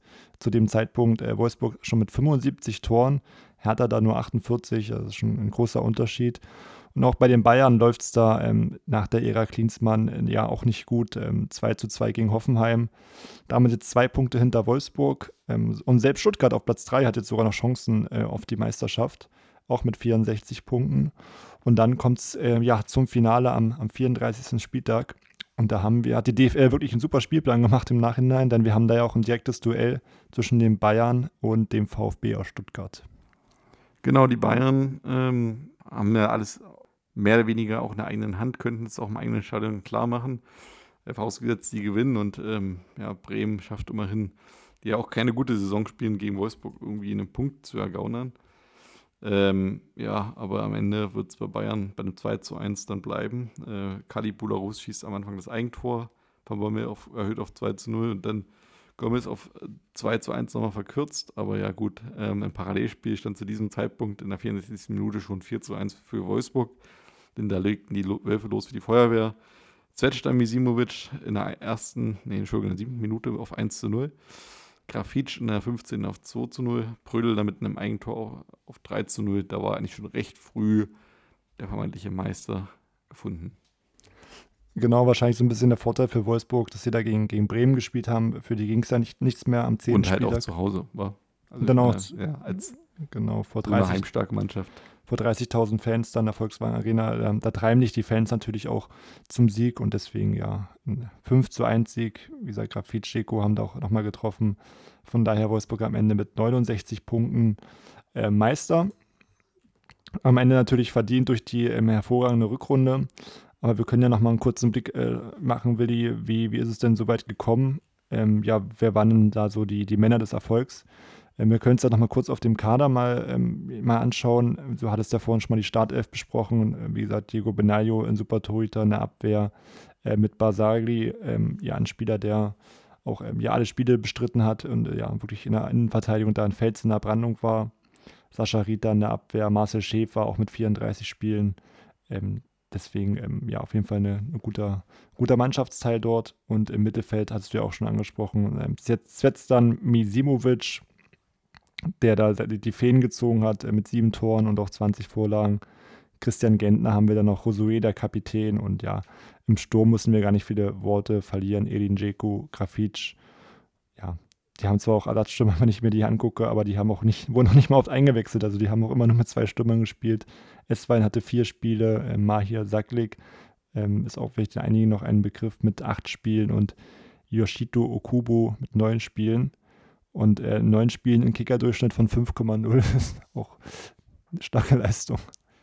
Ja, der wichtigste Mann aber des Erfolgs war am Ende Felix Magath, denn ähm, Magath hat äh, die finanziellen fast unbegrenzten Möglichkeiten, die er dann nach seinem Amtsantritt im Juli 2007 bekam, ja, ein bisschen durch ein wildes Hire-to-Fire, Hire-and-Fire-System genutzt. Ähm, Spielerfluktuation war gewaltig, aber dann in der Rückrunde 2008, 2009 hat dann Magath irgendwie seine Formation gefunden mit einem soliden, ja, mit einer soliden Defensive rund um Keeper Diego Benayo und Abwehrchef Basagli und dem sehr laufstarken Mittelfeld, äh, wo dann Kapitän Josué ähm, ja, führend war, hat man dann ähm, ja, aus Platz 9 mit 9 Punkten Rückstand den Meistertitel gemacht. Respekt.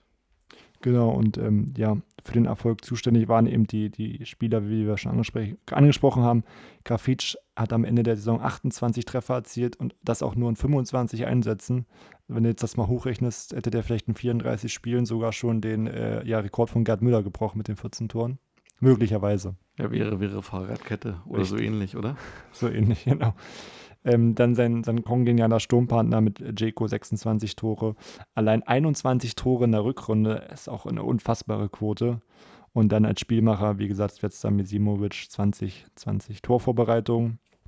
Ähm, auch Felix Magath ist ja so ein bisschen immer ähm, ja auch verschrien von, von vielen Fans als, als Quelix, weil er auch ein sehr hartes Training macht äh, mit Medizinbällen. Unter anderem gibt es da einige Videos. Ähm, Grafitsch fand das gut. Der hat ähm, gesagt, dieses Fitnesslevel, das ich unter Felix Magath hatte, habe ich nie wieder erreicht. Ja, sieht man auch ein bisschen an seiner Karriere, die dann, die dann danach kommt. Da kommen wir auch gleich nochmal dazu. Ähm, ja, an sich, wie gesagt, Wolfsburg auf jeden Fall verdient. In der Rückrunde 14 von 17 Spielen gewonnen. Die Bayer mit 5 zu 1 dann nach Hause geschickt. Von daher ähm, kann man da sich wirklich nicht beschweren. Ja, wir können ja mal kurz schauen, Willi, was haben denn die Meistermacher, so haben wir die ja mal bezeichnet, jetzt ähm, danach gemacht. Ähm, Felix Magath ist nach der Saison zu, zu Schalke gewechselt, ist sogar schon einige Wochen vor Saisonende ähm, bekannt geworden. Jetzt hatten wir ja in der letzten Saison den Fall, dass auch in der Bundesliga viele Trainerwechsel vorher bekannt geworden sind. Marco Rose zu Dortmund zum Beispiel. Ähm, und ich weiß gar nicht, ich, das waren so viele. Adi Hütter. Hm? Adi Hütter. Adi Hütter, genau, der ist dann zu Gladbach. Nagelsmann, Flick. Genau, da hast du bei einigen Mannschaften, gerade bei Gladbach und auch bei Frankfurt, hast du ja echt einen Bruch gemerkt, wo es einfach nicht mehr lief. Und das war halt bei Wolfsburg anders. Also weiß nicht, ob, ob du denkst, hat das einen Einfluss, wenn der Trainer, wenn die Mannschaft weiß, dass der Trainer wechselt? Ja, wenn ich jetzt einfach meine menschliche Seite fragen würde, würde ich sagen, ja klar, das ist ein Einfluss, das äh, kann einen ja nicht kalt lassen, sowas. Man hängt ja auch dran und ja, der, der ähm, Trainer ist ja mehr oder weniger der, der das Ganze ja irgendwie sich, ähm, ja, zumindest taktisch alles hat ausgedacht und ähm, ja, Ende auch die Richtung ja zumindest vorgibt. Ähm, von daher hat es auf jeden Fall einen Einfluss, würde ich sagen. Ist natürlich ein gutes Beispiel. Das ist auch letztes Jahr, glaube ich, gar nicht mal irgendwie gefallen, als es da diese Diskussion drum gab, um diese Bekanntgaben, dass es auch trotzdem funktionieren kann. Also von daher auch da nochmal in dieser Hinsicht einmal mehr Respekt. Ja, genau. Felix Magath hat, hat auch dazu gesagt, ähm, die Mannschaft ist danach zusammengerückt und hat sich gesagt, jetzt erst recht. Also die haben gesagt, okay, wenn unser Trainer geht, dann spielen wir jetzt für ihn und wollen ihn damit einem Erfolg verabschieden. Von daher auch eine gute Mannschaftseinstellung. Und für, für Marat war es ja auch nochmal super zu zeigen, nachdem er ja bei Bayern auch zwei Doubles geholt hat ähm, und dann entlassen wurde, dass es auch, dass er es drauf hat, dass es kann. Und ich finde, das hat er auf jeden Fall in seinen vielen Stationen in Deutschland auch ähm, bewiesen. Dann zu Grafitsch, ähm, den wir angesprochen haben, ist bei Wolfsburg geblieben, hat in der, rauf, der darauffolgenden Saison ähm, nur noch elf Tore erzielt in 30 Spielen, ist dann gewechselt, ähm, ja, in die Vereinigten Arabische Emirate zu Al-Ali und danach war er eigentlich auch im europäischen Fußball nicht mehr wirklich vertreten und hat dann 2018 seine Karriere in Brasilien beendet. Gucken wir nochmal auf Edin Dzeko, der übrigens auch der Spieler der Saison war. Hätte ich auch nicht mehr gedacht. Ich hätte jetzt vom Gefühl her schwören können, dass es Grafitsch war. Irgendwie fand ich, war der damals vom Namen her ja irgendwie dann doch der Präsentere, der bei mir hängen geblieben ist, auch wenn ich natürlich Dzeko auch kenne, aber dachte eher, dass Dzeko so ein kleines bisschen dahinter stand. Aber gut. Äh, ähm, hatte einen neuen Vertrag nochmal unterschrieben und im nächsten Jahr dann 22 Tore auch nochmal erzielt und war damit auch Torschützenkönig. Heute fast unvorstellbar. Heute wirst du damit gefühlt nur noch Vierter oder Fünfter. Aber damals gab es halt nicht so viele Spitzenstürmer, die regelmäßig getroffen haben. Ähm, dann gab es im äh, Winter 2010, 2011, wo dann Wolfsburg auch bei Weitem nicht mehr so dastand wie ja noch einige Jahre zuvor, wo man auch dann teurere Verträge hätte und ähm, ja auch den Erfolg nicht mehr hatte, also eher Abstiegskampf, äh, ist dann Jeko äh, zu Man City gewechselt, ähm, hat einen neuen Vertrag bekommen. Ähm, und dann äh, nach dem Vertragsablauf äh, dann ging es weiter zur AS Rom, ähm, eine Leihe mit Kaufoption und äh, ja, jetzt zuletzt äh, brandaktuell quasi vor erst wenigen Wochen der Wechsel zu Inter Mailand. Also Dzeko auch ein sehr loyaler Spieler, kannst du sagen, war er zumindest bei City. Hätte ich auch gar nicht mehr gedacht, dass er so lange da war. Äh, fünf Jahre tatsächlich und dann nochmal fünf Jahre bei AS Rom.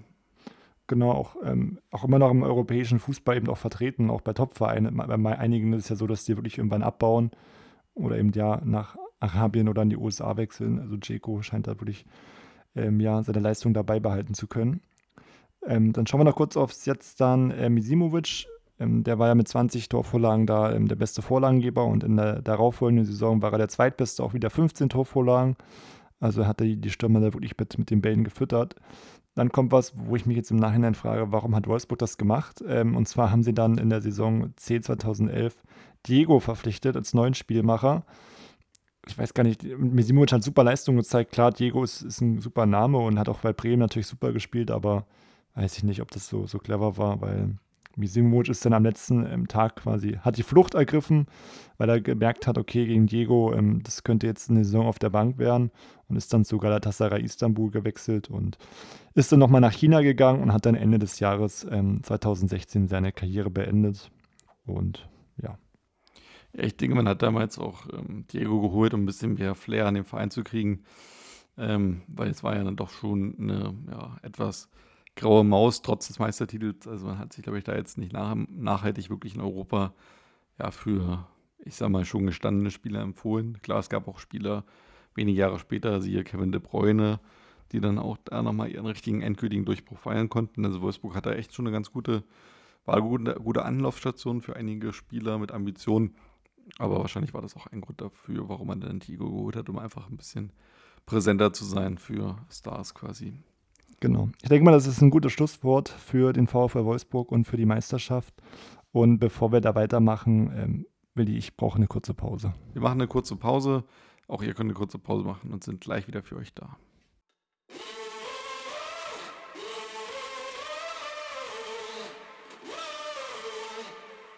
Sehr freut es sich für Dante, dass er getroffen hat. Ich sag's ihm, wie es ist. Es ist mir scheißegal. Wenn, wenn es der Brauers gemacht hätte oder, oder unser Keeper, würde ich mich genauso für die freuen wie für Dante. Aber ja. Wie sehr freuen Sie sich? Wir, ich freue mich sehr. Okay, gut. Hör auf, bitte Mist. Ja, und jetzt sind wir auch schon wieder zurück. Ähm, die kurze Pause ist beendet.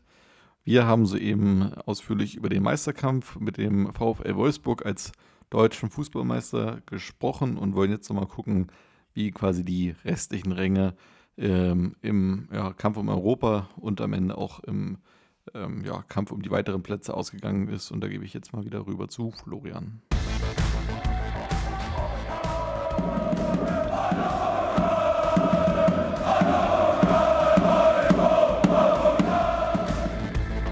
Der Traum von Europa. Ja, die, die ähm, Pause war auf jeden Fall sehr, sehr gut. Ich habe mich jetzt erholen können. Es klingt jetzt erst so fertig. Also, es, es wäre das ja hier ein Höllenritt. ja, es ist immer ein Höllenritt mit dir. ähm, genau, aber gute Überleitung. Ich ähm, mache einfach mal weiter. Wir können ja mal kurz schauen nach der Hinrunde. Da sah es äh, wie folgt aus. Die ähm, Champions League-Plätze waren Hoffenheim, Bayern, Hertha und Hamburg und Leverkusen auf Platz 5, damit der Europa League. Platz 6 war Dortmund. Die hatten sicherlich mindestens das Ziel, nach Europa zu kommen. Um Platz 6, ähm, da war es damals so, äh, du kannst dich mit Platz 6 für die Europa League qualifizieren, wenn die beiden äh, Teilnehmer vom DFB-Pokal-Finale da nicht mit dabei sind. Deswegen kann man da nicht mit, sich mit Sicherheit ausgehen, dass der Platz 6 reicht. Wolfsburg zu dem Zeitpunkt, ja, wie angesprochen, auf 9. Die ähm, wären sicherlich irgendwann auch ähm, im Laufe der Saison mit Europa zufrieden gewesen. Gerade, ich sage mal als Beispiel, am 22. Spieltag waren sie Vierter. Hätten sie wahrscheinlich auch unterschrieben, aber das lief dann anders. Ähm, dann, ja, Hoffenheim ist dann wirklich schnell, schnell durchgerutscht, hat mit Europa dann auch am Ende nicht mehr, nicht mehr viel am Hut. Und auch, ja, Dortmund, da lief es halt auch gar nicht mehr. Ähm, Europa war auch am 24. Spieltag ein bisschen weg. Ähm, tatsächlich schon das 13. Un Unentschieden geholt. Ähm, das war ja auch ein verrücktes Spiel da am, am 24. Spieltag. Genau, es ging 4 zu 4 aus. Dortmund ging äh, zweimal in Führung. Ähm, 1 zu 0 und 2 zu 0 durch Alexander Frei und Florian Kringe. Äh, Hannover konnte dann zurückkommen mit Jirgi Steiner und Arnold Brücking. Jirgi Steiner, liebe Grüße an äh, meinen Kumpel Justin an dieser Stelle. Und dann nochmal Florian äh, Kringe und Alexander Frei auf, äh, erhöhten auf 2 zu 3 und 2 zu 4 in den Minuten 62 und 65 aber dann ähm, zwei, ja, auch Legenden, Mike Hanke und Michael Fossell, konnten dann tatsächlich in den letzten zehn Minuten noch äh, den Ausgleich für Hannover erzielen.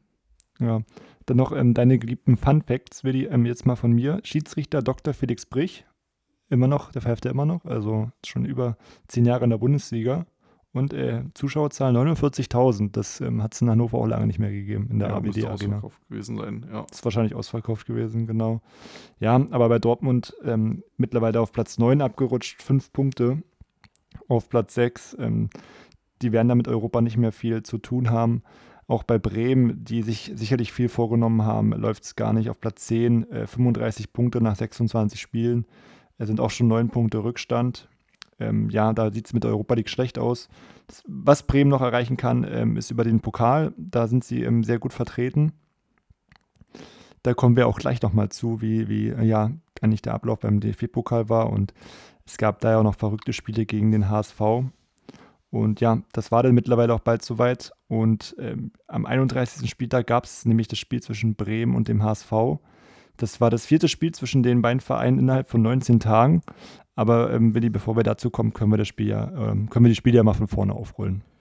Genau, erster Akt quasi, erstes Spiel am 22. April im Jahre 2009. Äh, damals das äh, DFB-Pokal-Halbfinale gewesen in Hamburg. Ähm, ja, also Hamburg eher hier in dem Spiel auf jeden Fall der Favorit. In der Bundesliga steht man deutlich besser da als äh, Bremen. Und auch ähm, in Europa hat man sich bis jetzt sehr beachtlich geschlagen. Ähm, Hamburg hat auch eigentlich die bessere Mannschaft. Wir können ja mal kurz die, die Starthilfe in dem Spiel mal durchgehen. Im Tor äh, mit Frank Rost auf jeden Fall ein sehr gestandener und erfahrener Torhüter. Ähm, Innenverteidigung bestand aus ähm, Joris Matheisen und Grafgard. Dazu mit Janssen, ein ja, sehr guter Außenverteidiger, und Guy Demel. Äh, Silva, Jarolim, Aogo und Guerrero äh, sind im Mittelfeld gewesen und dazu mit Blahan, Petric und Olic ein sehr gutes äh, Stürmer, ähm, ja, Paar. Bei Bremen dagegen Tim Wiese im Tor, Per Mertesacker und Naido in der Innenverteidigung, Fritz und Böhnisch auf den Außenverteidigerpositionen. Die Raute bestand aus Frank Baumann tatsächlich noch, hätte ich auch nicht mehr gedacht, dass der noch da gespielt hat in der Saison. Thorsten Frings, Mesut Özil, Diego und dann im Sturm mit Claudio Pizarro und Hugo Almeida. Ja, und äh, Bremen äh, kommt besser ins Spiel, geht mit 1 zu 0 in Führung durch äh, Per Mertesacker, ähm, ja, der ja sonst nicht mehr der Torgefährlichste war, aber sehr kopfballstark. Doch Ivica Olic ähm, schafft es, ähm, in der 67. Minute den Ausgleich zu erzielen. Ja, also dass das Spiel dann am Ende auch ins Elfmeterschießen gehen musste und es an, an Dramatik ja kaum zu überbieten ist. Genau, das Elfmeterschießen findet Glück, zum Glück für die HSV-Fans auch vor der HSV-Kurve statt. Ähm, auch mal eine Frage da, wie, wie, wie siehst du das beim Elfmeterschießen? Ist das, also die Fans jubeln da ja immer, wenn man, wenn man, wenn der Schiedsrichter auf das Tor zeigt, wo, wo es hingeht. Meinst du, das ist so ein Vorteil für, für den HSV jetzt in dem Beispiel oder ist da eher noch mehr Druck auf den Kessel? Ich denke, das ist auf jeden Fall nicht kein Nachteil. Also ich meine, Fans sind ja sowieso dahinter und ähm, es gibt auch Fankurven, die sich ordentlich bemerkbar machen, manchmal in solchen Situationen, wenn du die gegen dich hast und die dann, keine Ahnung, hinten rumzappeln und sonst was ist es auch nicht unbedingt besser. Also ich glaube, auf die Kurve zu spielen ist in der Hinsicht schon mal besser. Und für die Fans natürlich, die jubeln auch, damit sie näher dran sind. Also von daher. Ja, also auf jeden Fall ähm, geht es gut los für den HSV. Joris Matheisen verwandelt den ersten Elfmeter. Claudio Pizarro für die Bremer ebenfalls. Und dann, ja, Jerome Boateng verschießt den, den zweiten. Tim Wiese hält. Ähm, Mesut Özil trifft für Bremen. Und für HSV wird es ähm, ja, knüppeldick. Olic verschießt auch. Wiese hält wieder. Bremen ähm, sehr sicher im Elfmeterschießen Thorsten Frings trifft und ja, im vierten Elfmeter wieder verschossen für die Hamburger Marcel Jansen, äh, wieder Tim Wiese gehalten. Also damit bist du ja als Torwart auch Pokalheld. Und ähm, ja, Tim Wiese auch ein bisschen provokant dann gewesen nach dem Spiel. Er hat gesagt, jetzt geht denen noch mehr die Flöte. Und ja, war es denn so, Willi? Ist denn dem HSV in den nächsten Spielen noch mehr die Flöte gegangen?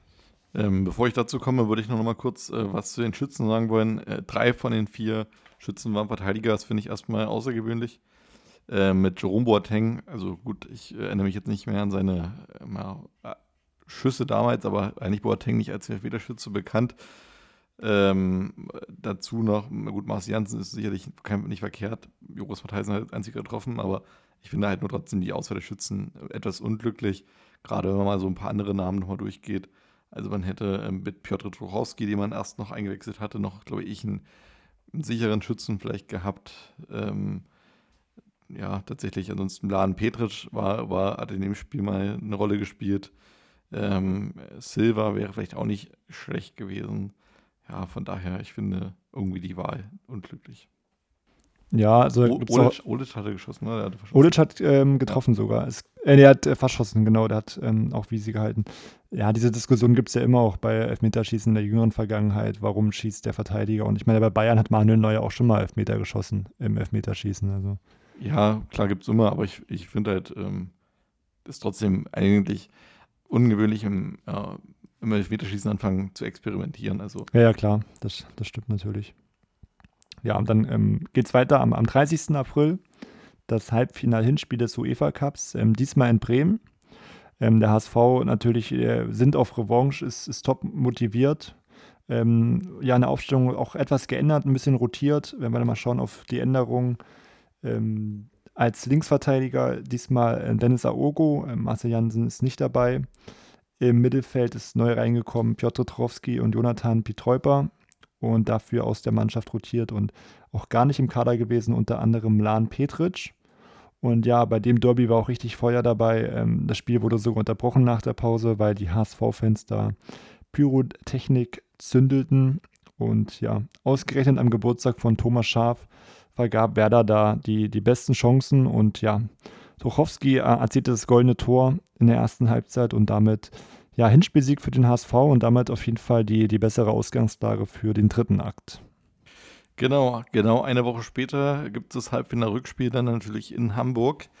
Und ähm, Hamburg kommt wirklich gut ins Spiel.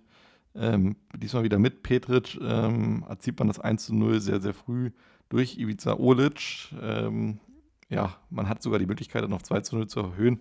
Aber im Grunde genommen ist man ja mit 2 zu 0 vorn. Also das Tor fällt in der 12 Minute. Ähm, das heißt, ja gut, zwei Tore würden Bremen erstmal reichen. Aber ähm, ja, trotzdem sieht es erstmal sehr gut aus. Genau, aber es ähm, bleibt nicht lange so, denn ähm, Diego macht in der 29. Minute den Ausgleich. Und ja, die, das Spiel ist natürlich sehr umkämpft. Ähm, die Spieler sind kaputt. Ähm, es gibt trotzdem die besten Chancen auf beiden, auf beiden Seiten, weil auch die Verteidigung ein bisschen vernachlässigt wird. Und dann, ja, macht Pizarro einfach mal einen, einen Distanzschuss und der Rost sieht da ein bisschen unglücklich aus bei dem Tor und lässt den Ball da etwas unglücklich durchrutschen. Und ja, Spiel gedreht, kann man sagen. Und dann ähm, kommt es für den HSV noch schlimmer. Ähm, es kommt die ja bekannte und auch fatale 83. Minute. Ähm, auch ein Stück Fußballgeschichte. Ja, mit Sicherheit. Ich glaube, das ist auch in irgendeinem Fußballmuseum, ähm, ja, ich sag mal, verewigt. Ähm, denn die berühmte Papierkugel, äh, damals auch, ich glaube, bei, war das Sat 1, ähm, auf jeden Fall irgendeinem Sender für eine Unsumme versteigert worden. Ähm, denn ja der, ja, Ball wird äh, quasi zurückgespielt in der Verteidigung ähm, von, von Grafgard, äh, der auf Rost zurückpassen möchte. Aber in diesem Moment, wo er quasi den Pass spielen will, rollt der Ball über eine Papierkugel, die vorher noch von einer Choreo stammte, die der Hamburger SV vorm Spiel ähm, machen wollte und quasi damit die Bremer auch ärgern wollten, denn man wirft alles, was man an Papier hat, quasi Richtung Bremer Tor. Davon bleibt halt auch ein bisschen was liegen. So schnell könnte man es dann doch nicht aufräumen äh, auf, und dann ist halt die Ironie der Geschichte, dass dadurch durch diesen Ball, der über eine Hamburger Papierkugel rollt, ähm, der Ball so verspringt, dass Grafgard einmal ein Luftloch schlägt und dann quasi eine Ecke provoziert. Ja, und der Rest ist Geschichte. Frank Baumann köpft das 3 zu 1 in der ähm, ja, 83. Minute und damit ja, muss der HSV zwei Tore schießen. Genau. Ähm, ein Tor schaffen sie noch. Ähm, Ivica Olic ähm, markiert noch den Anschlusstreffer kurz vor Schluss. Aber das, das sollte nicht reichen und ja, nach dem, ähm, nach dem Ausscheiden aus dem Pokal, aus dem DFB-Pokal, jetzt auch das Ausscheiden aus dem UEFA Cup gegen Bremen und das muss da ein Stich ins Herz gewesen sein für die, für die HSV-Fans und da waren die Bremen-Fans auf jeden Fall oben auf. Und dann sollte es ja sogar noch zum, zum vierten Spiel kommen, ähm, am 31. Spieltag in der Bundesliga. Wir ähm, schreiben den, den 10. Mai. Hamburg zu dem Zeitpunkt auf Platz 5, ähm, also ja, Richtung äh, Europa League ähm, sind sie da auf jeden Fall gut auf Kurs und bei Bremen ähm, ja schon abgeschlagen auf Platz 10 mit 39 Punkten. Ähm, da geht es ja eigentlich um nichts mehr. Ähm, sollte man denken, dass der HSV da top motiviert ist, aber ja, irgendwie war dann, äh, konnte Bremen unbeschwerter spielen und ja, Hamburg scheinte da irgendwie ja ausgelaugt zu sein und ja, Bremen gewinnt dann auch 2 zu 0 gegen, gegen Hamburg in der Bundesliga durch, durch ähm, zwei Treffer von Hugo Almeida. Und ja, auch Martin Johl, der HSV-Trainer, hatte da keine Lust mehr, die, die Bremer zu sehen. Ähm, er hat auch gesagt, ein Zitat, ich kann Bremen nicht mehr sehen. Und ja, so ist wohl diese Geschichte, ähm, ja, dann mit 3 zu 1 kann man sagen, für Bremen zu Ende gegangen, obwohl sie natürlich da ähm, den Hamburger Sportverein aus dem UEFA Cup rausgekegelt haben. Ja, wichtigster Akteur meiner Meinung nach, will ich nicht, wie du das siehst, ähm, kann man sagen, eigentlich Tim, Tim Wiese für die Bremer. Ja, mit Sicherheit einer der wichtigen Säulen in den Spielen.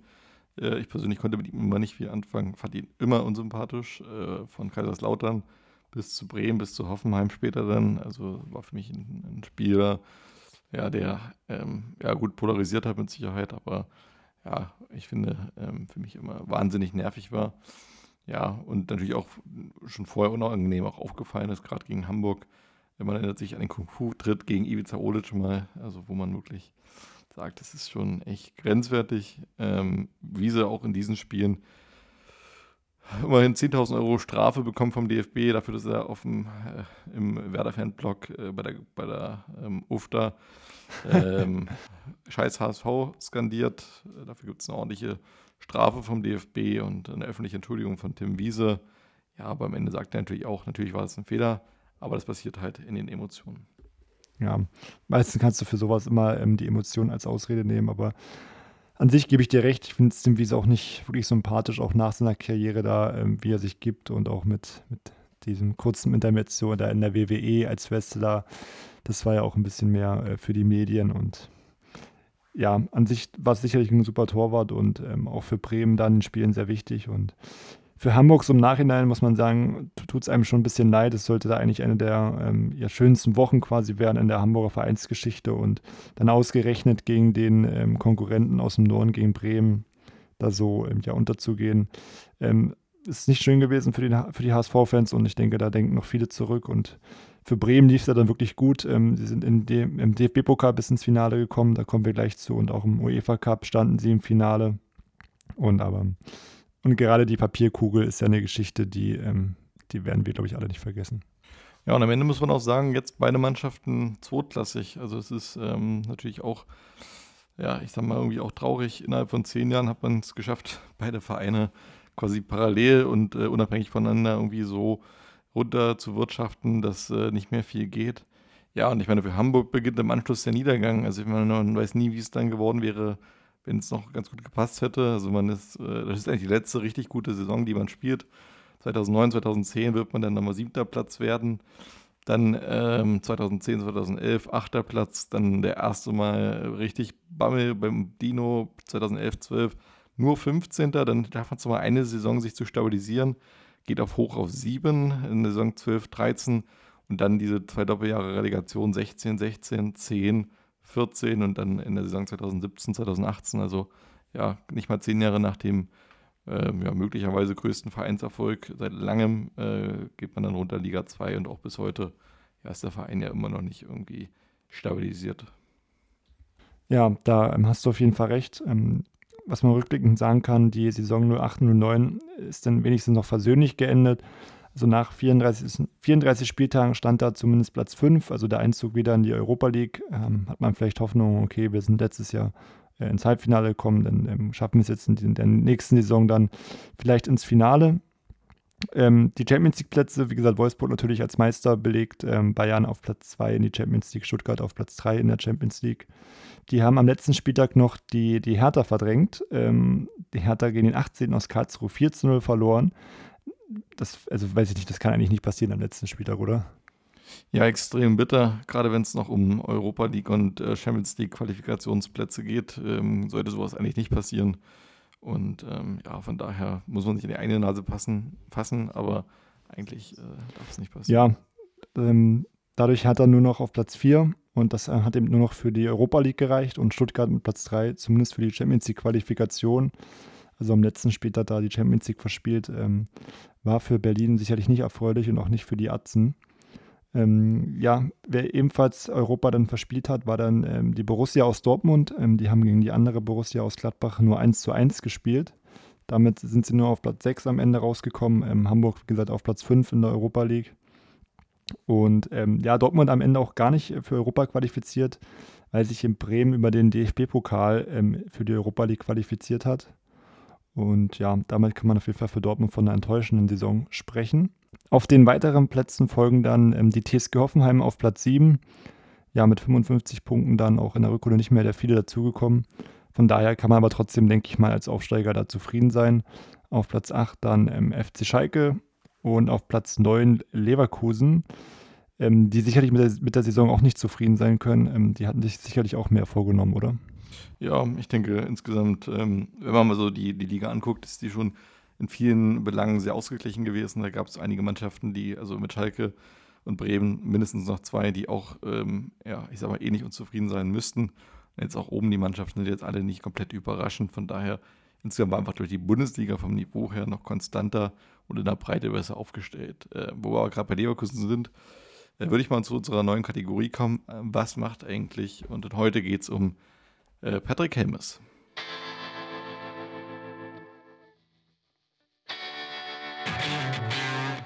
Was macht eigentlich?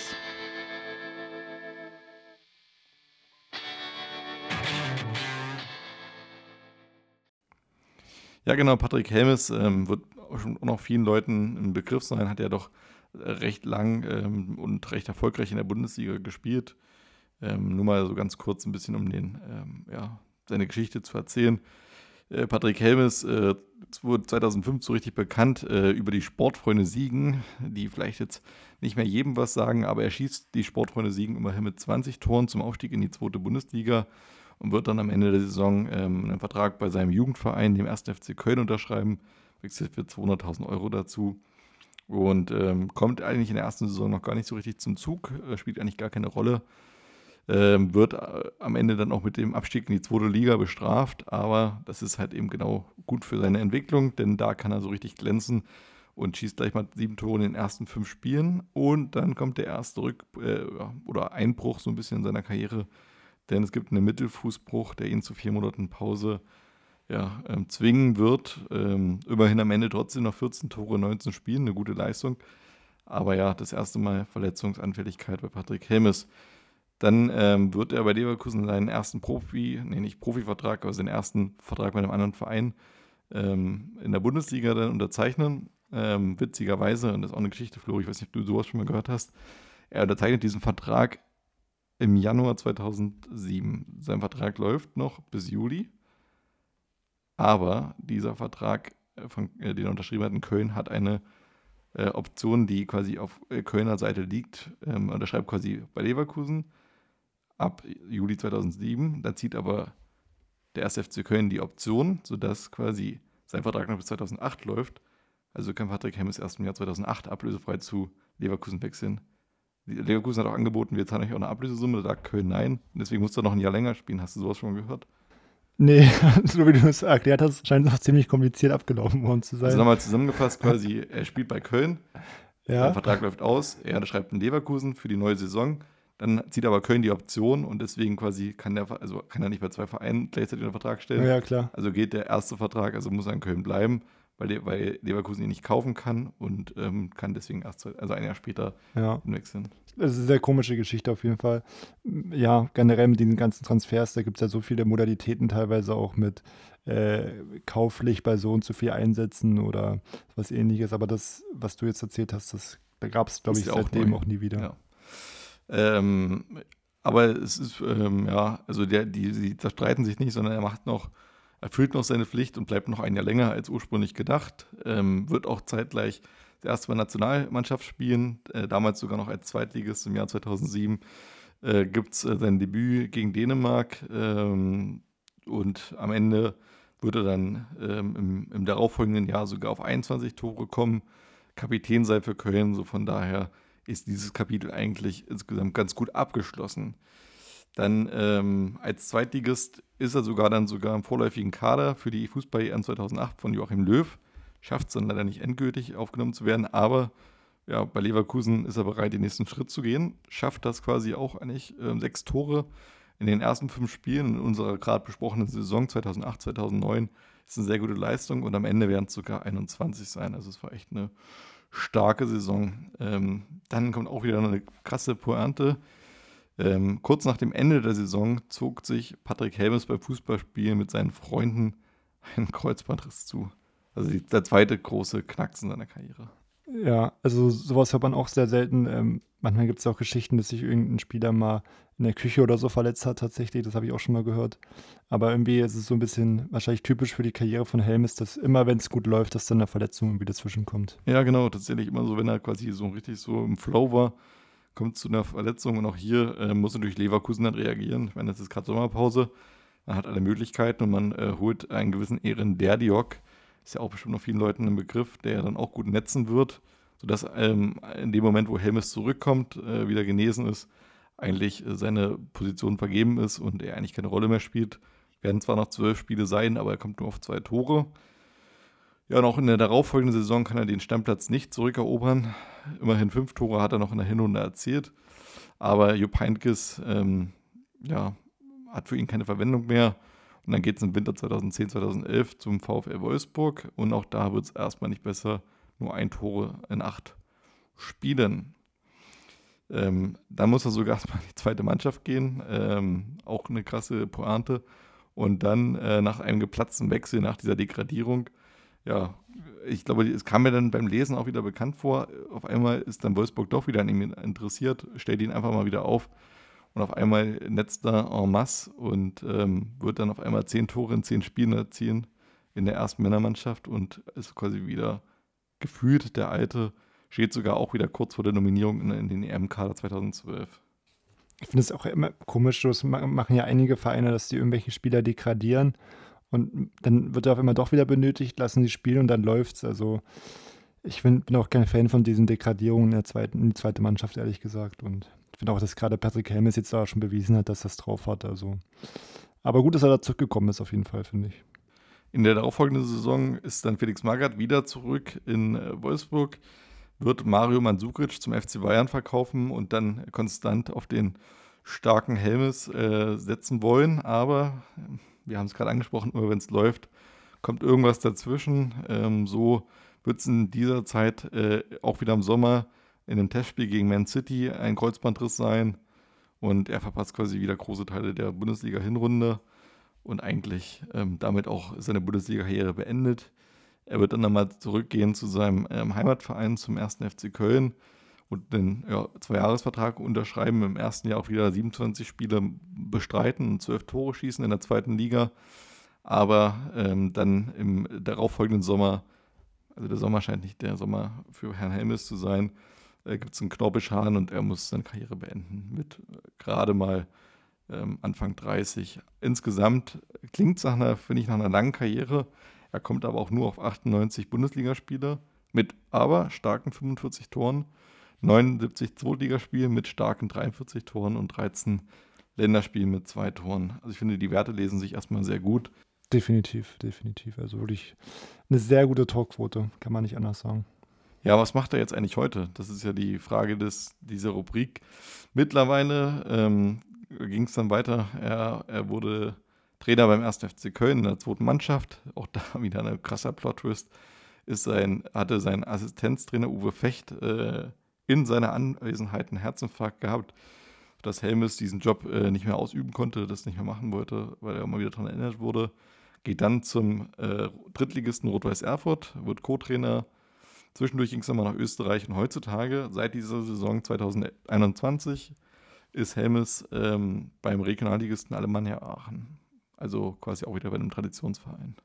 Ja, finde ich auf jeden Fall gut, dass er dem, dem Fußball treu geblieben ist und ähm, Alemannia Aachen ja auch irgendwo ähm, ein Traditionsverein. Vielleicht ähm, kann er die ja wieder zumindest erstmal in die, in die dritte Liga führen und da denke ich mal, hast du auf jeden Fall die ähm, ja, Story hinter dem Spieler und dem Menschen Patrick Helm da gut zusammengefasst. Auch für mich, mir war auch vieles da nicht, äh, nicht mehr bekannt. Und ich denke auch für, für die anderen Zuhörer war das nochmal, ja, gut, da mehr über den Spieler zu erfahren.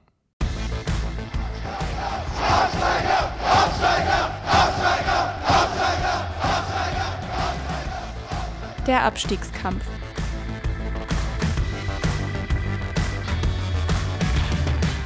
damit können wir das ähm, Kapitel erstmal abschließen und wir gehen mal in äh, etwas andere Tabellengefilde. Wir hatten jetzt viel über Meisterschaften in Europa gesprochen, aber zu jeder Bundesliga-Saison gehört natürlich auch der Abstiegskampf.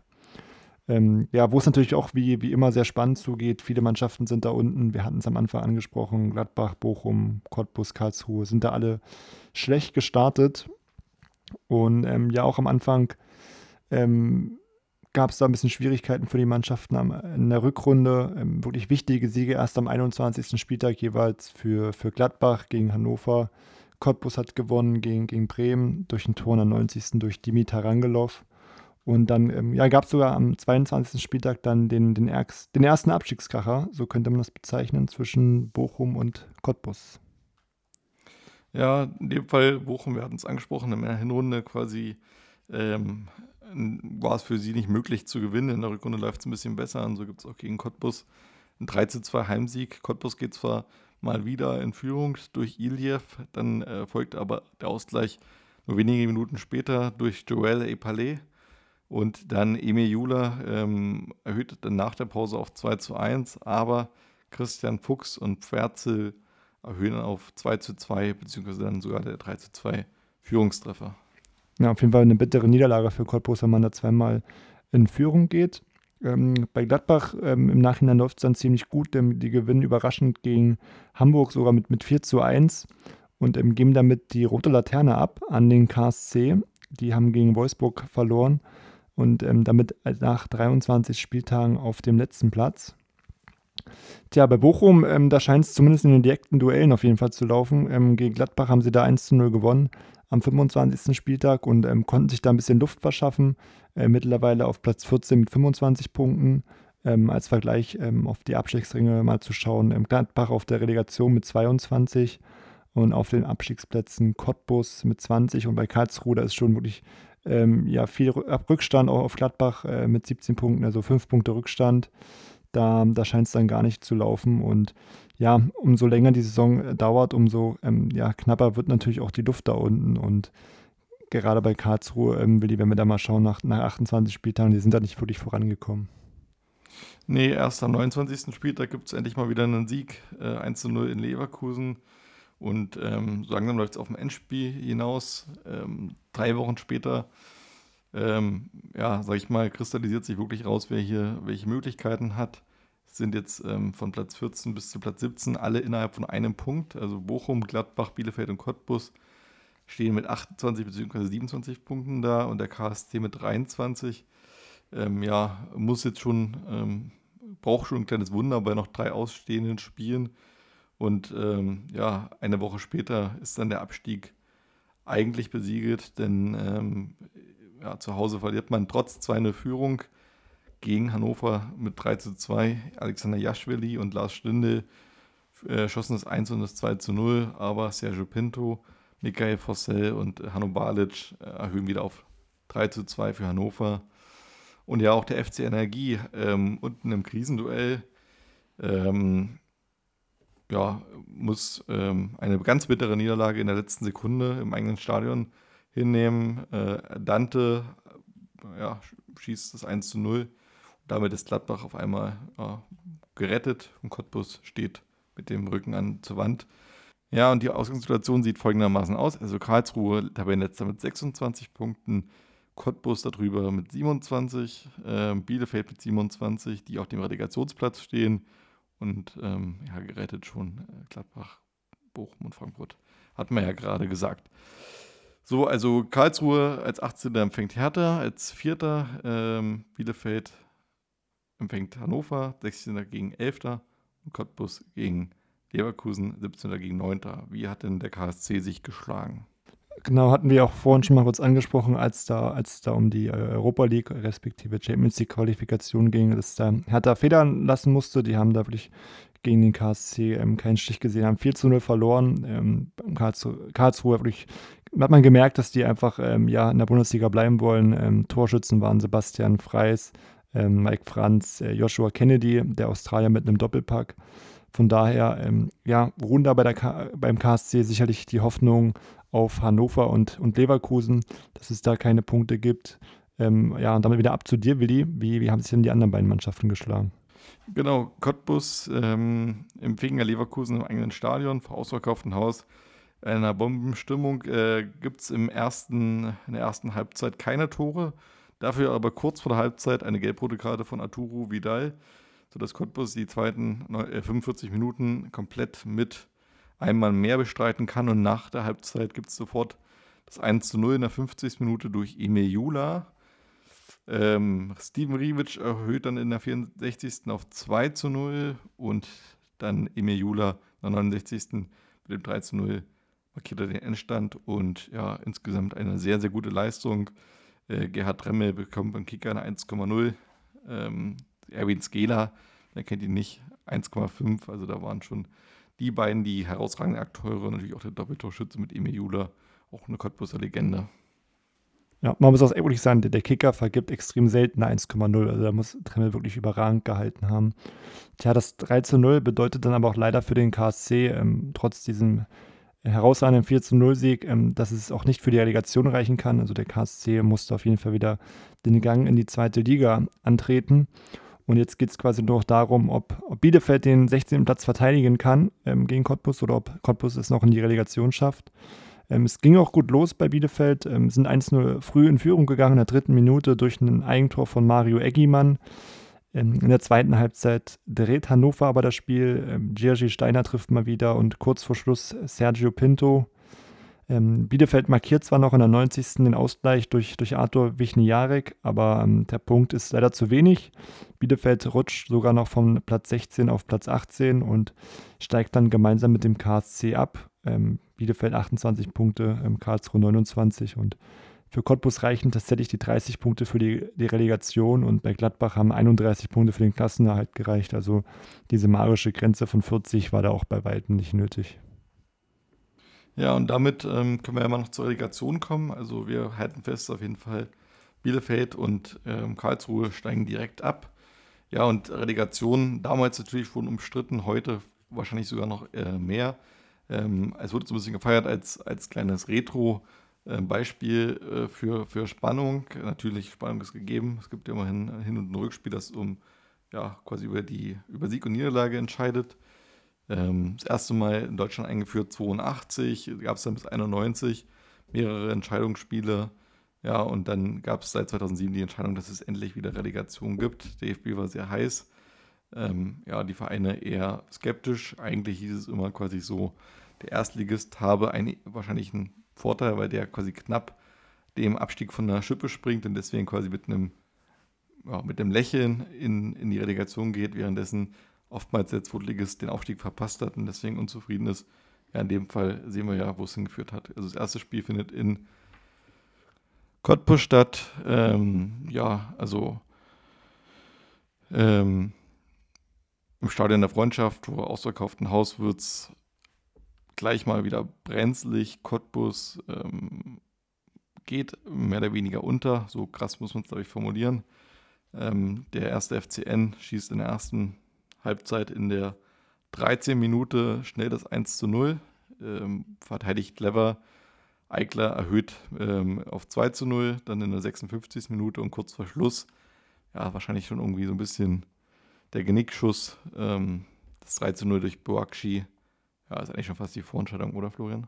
Ja, wenn du ähm, im, im, ja, im ersten Spiel 13-0 gewinnst, dann wird es natürlich im, im, Rückspiel schwierig. Ähm, ja, da ist die Messe wahrscheinlich schon gelesen. Und ja, so war es dann eben auch im Rückspiel. Ähm, Nürnberg setzt sogar noch einen drauf, ähm, gewinnt das nächste Spiel. Ähm, wieder Christian Eigler, der trifft. Und äh, Marek Mintal sorgt dann, denke ich, für die endgültige Entscheidung. Und ja, insgesamt dann kann man sagen, in beiden Spielen zusammengenommen 15-0 für Nürnberg. Dann haben die es wahrscheinlich auch verdient. Cottbus kann man schon sagen, dass man da ein bisschen enttäuscht sein kann. Gerade in so wichtigen Spielen haben sie, glaube ich, nicht die beste Leistung gezeigt. Ähm, ja, wahrscheinlich ist es auch eine Relegation gewesen, die mit am eindeutigsten war. Da gab es, glaube ich, auch deutlich spannendere Spiele ähm, in den Jahren darauf. Ja, auf jeden Fall. Es war ähm, insgesamt auch jetzt ja, nicht der beste Einstand. Also so finde ich von der, vom Duell her hat man auch ein paar bessere die anderen Jahre. Aber ja, Nürnberg verdient aufgestiegen. Wahrscheinlich dann am Ende auf jeden Fall beide Spiele souverän gemacht und von daher, ja. Genau, und ich weiß ja, du, du siehst ja den Club auch gerne in der ersten Liga. Ja, ist ja schon Traditionsverein und ähm, ja, ein bisschen Fahrstuhlmannschaft, ein bisschen Chaos, aber ja, könnte schon da sein. Stimmt mich auf jeden Fall nicht. Gut, dann kommen wir nochmal zum DFB-Pokal, oder? Genau, wollte ich auch gerade vorschlagen. Ähm, die Relegation können wir da abschließen. Ähm, DFB-Pokal hatten wir die ersten beiden Runden in der, in der letzten Folge besprochen. Ähm, wir machen dann einfach weiter mit dem, mit dem Achtelfinale, wo wir auch einige interessante ähm, Paarungen haben. Ähm, Stuttgart zum Beispiel gegen, gegen die Bayern das aber doch relativ eindeutig ausfiel mit 1 zu 5 für Bayern. Ansonsten ähm, qualifizierten sich fürs Viertelfinale der HSV ähm, gegen 1860 gewonnen. Schalke hat jeder ausgeschalten. Der SC Freiburg ist ausgeschieden gegen Mainz. Ähm, Leverkusen gegen Cottbus gewonnen. Ähm, Bremen hat äh, Dortmund aus, ausgeschaltet, auch ein interessantes Duell. Ähm, und wir haben Wien Wiesbaden im Viertelfinale. Die haben Karlsruhe, ähm, die haben 1 zu 0 besiegt und Wolfsburg 5 zu 1 gegen Rostock. Ähm, von daher Wien Wiesbaden, denke ich, auf jeden Fall die Überraschung des, des Pokals.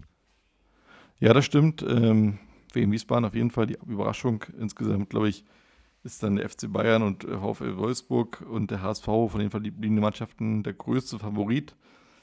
Die anderen Mannschaften hatten ja schon ein paar Strauchelphasen. Ähm, für mich auf jeden Fall eine Überraschung, dass der VfB so klar gegen den Bayern ausscheidet. Hätte ich auch nicht mehr gedacht, ähm, wenn man die Tabellenkonstellation vor allen Dingen sieht. Ja, dann im Viertelfinale schlägt der erste FSV Mainz 05 als damaliger Zweitligist ja 1 zu 0 den FC Schalke 04. Große Überraschung, äh, große Überraschung, noch größere Überraschung, äh, Wolfsburg zu Hause. Wir hatten es gerade angesprochen, 16 Siege in 17 Spielen in der Bundesliga, aber im Pokal ähm, ist dann Schluss gegen Bremen aus einem 2 zu 2 zur Halbzeit Wurde dann 5 zu 2 äh, für Bremen in Halbzeit 2. Ja, der HSV gewinnt 2 zu 1 gegen Außenseiter Wien Wiesbaden und der FC Bayern scheidet in Leverkusen aus mit 4 zu 2. Ja, das äh, hätte auch keiner gedacht, glaube ich. Auch da interessant zur Halbzeit 0 zu 0, also in der zweiten Halbzeit dann sechs Tore. Ähm, sieht man auch nicht aller Tage.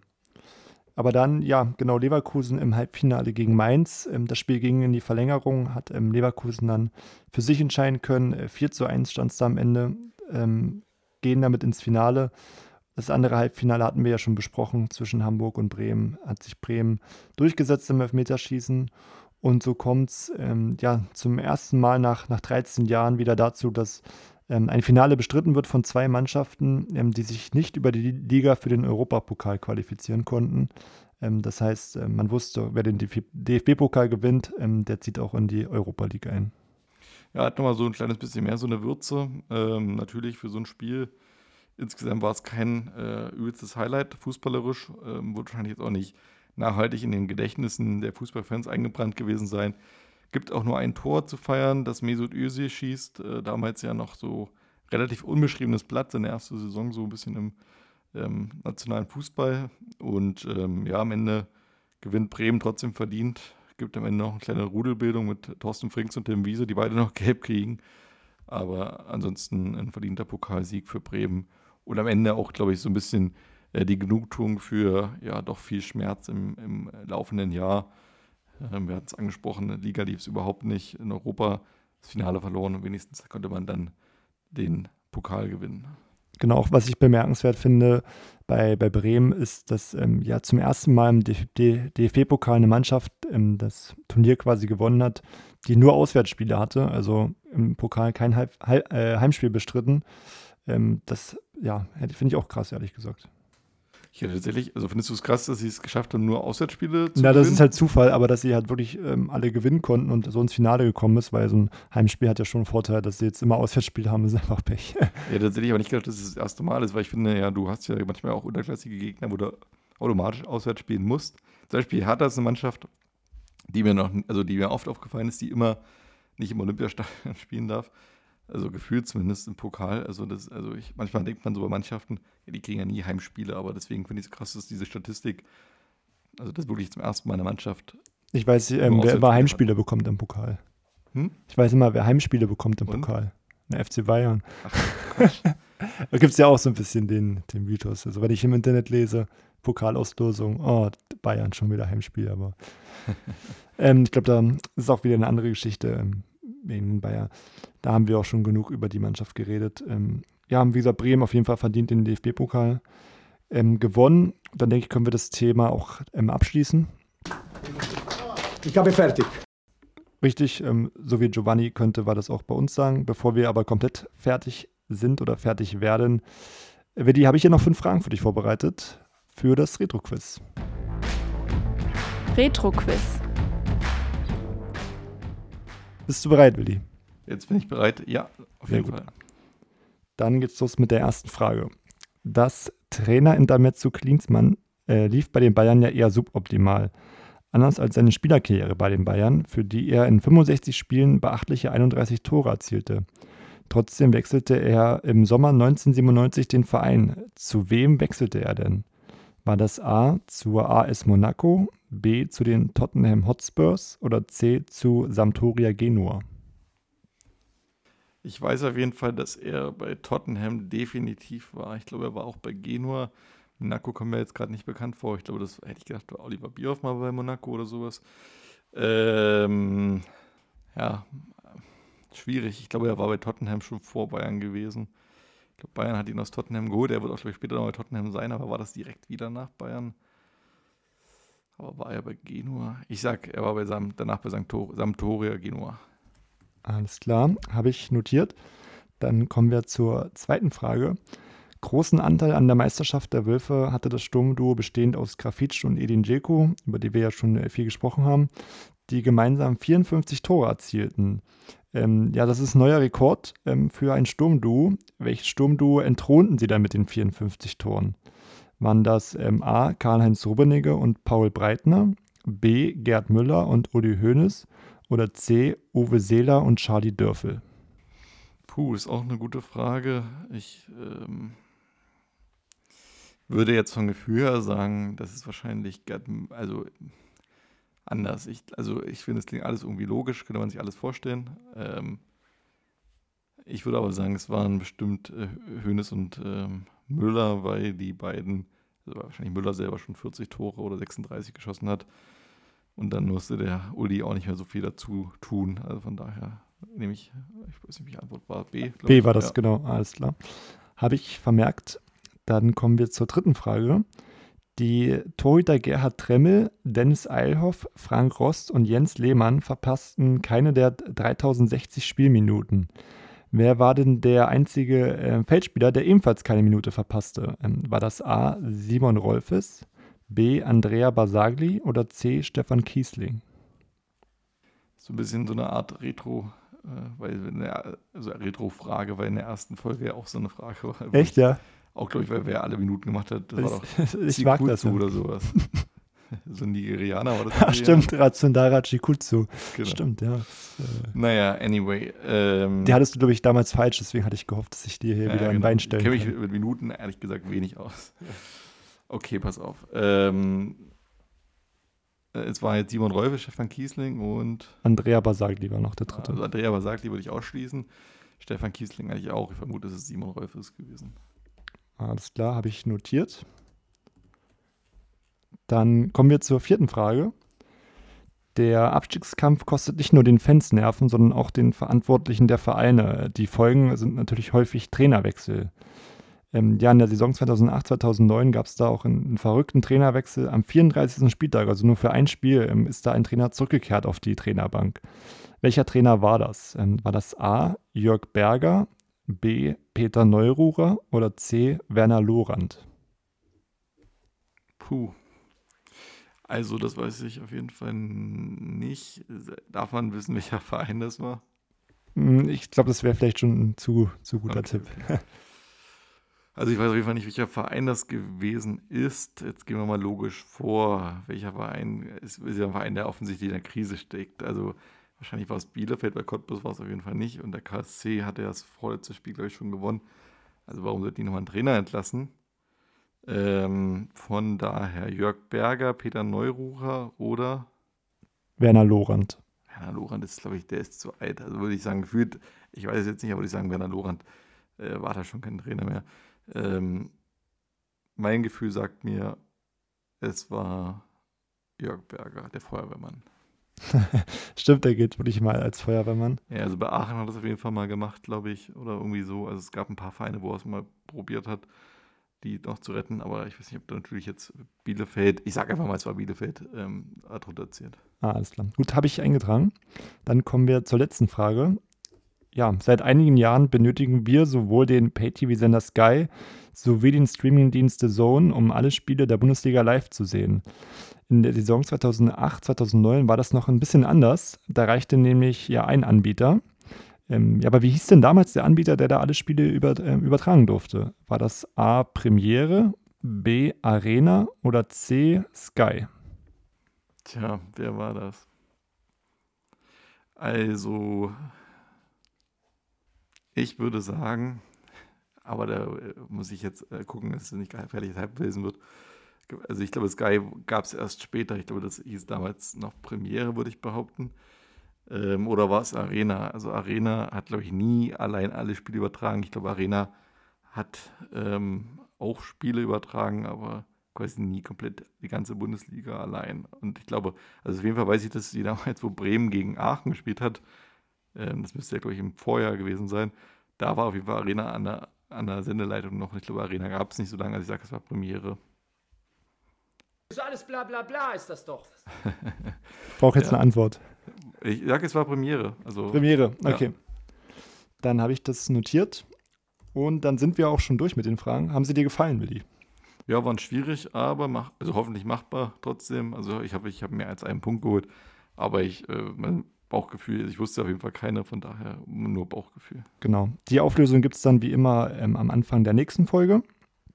Ähm, ja, wir hoffen erstmal, dass euch die Folge wieder gefallen hat.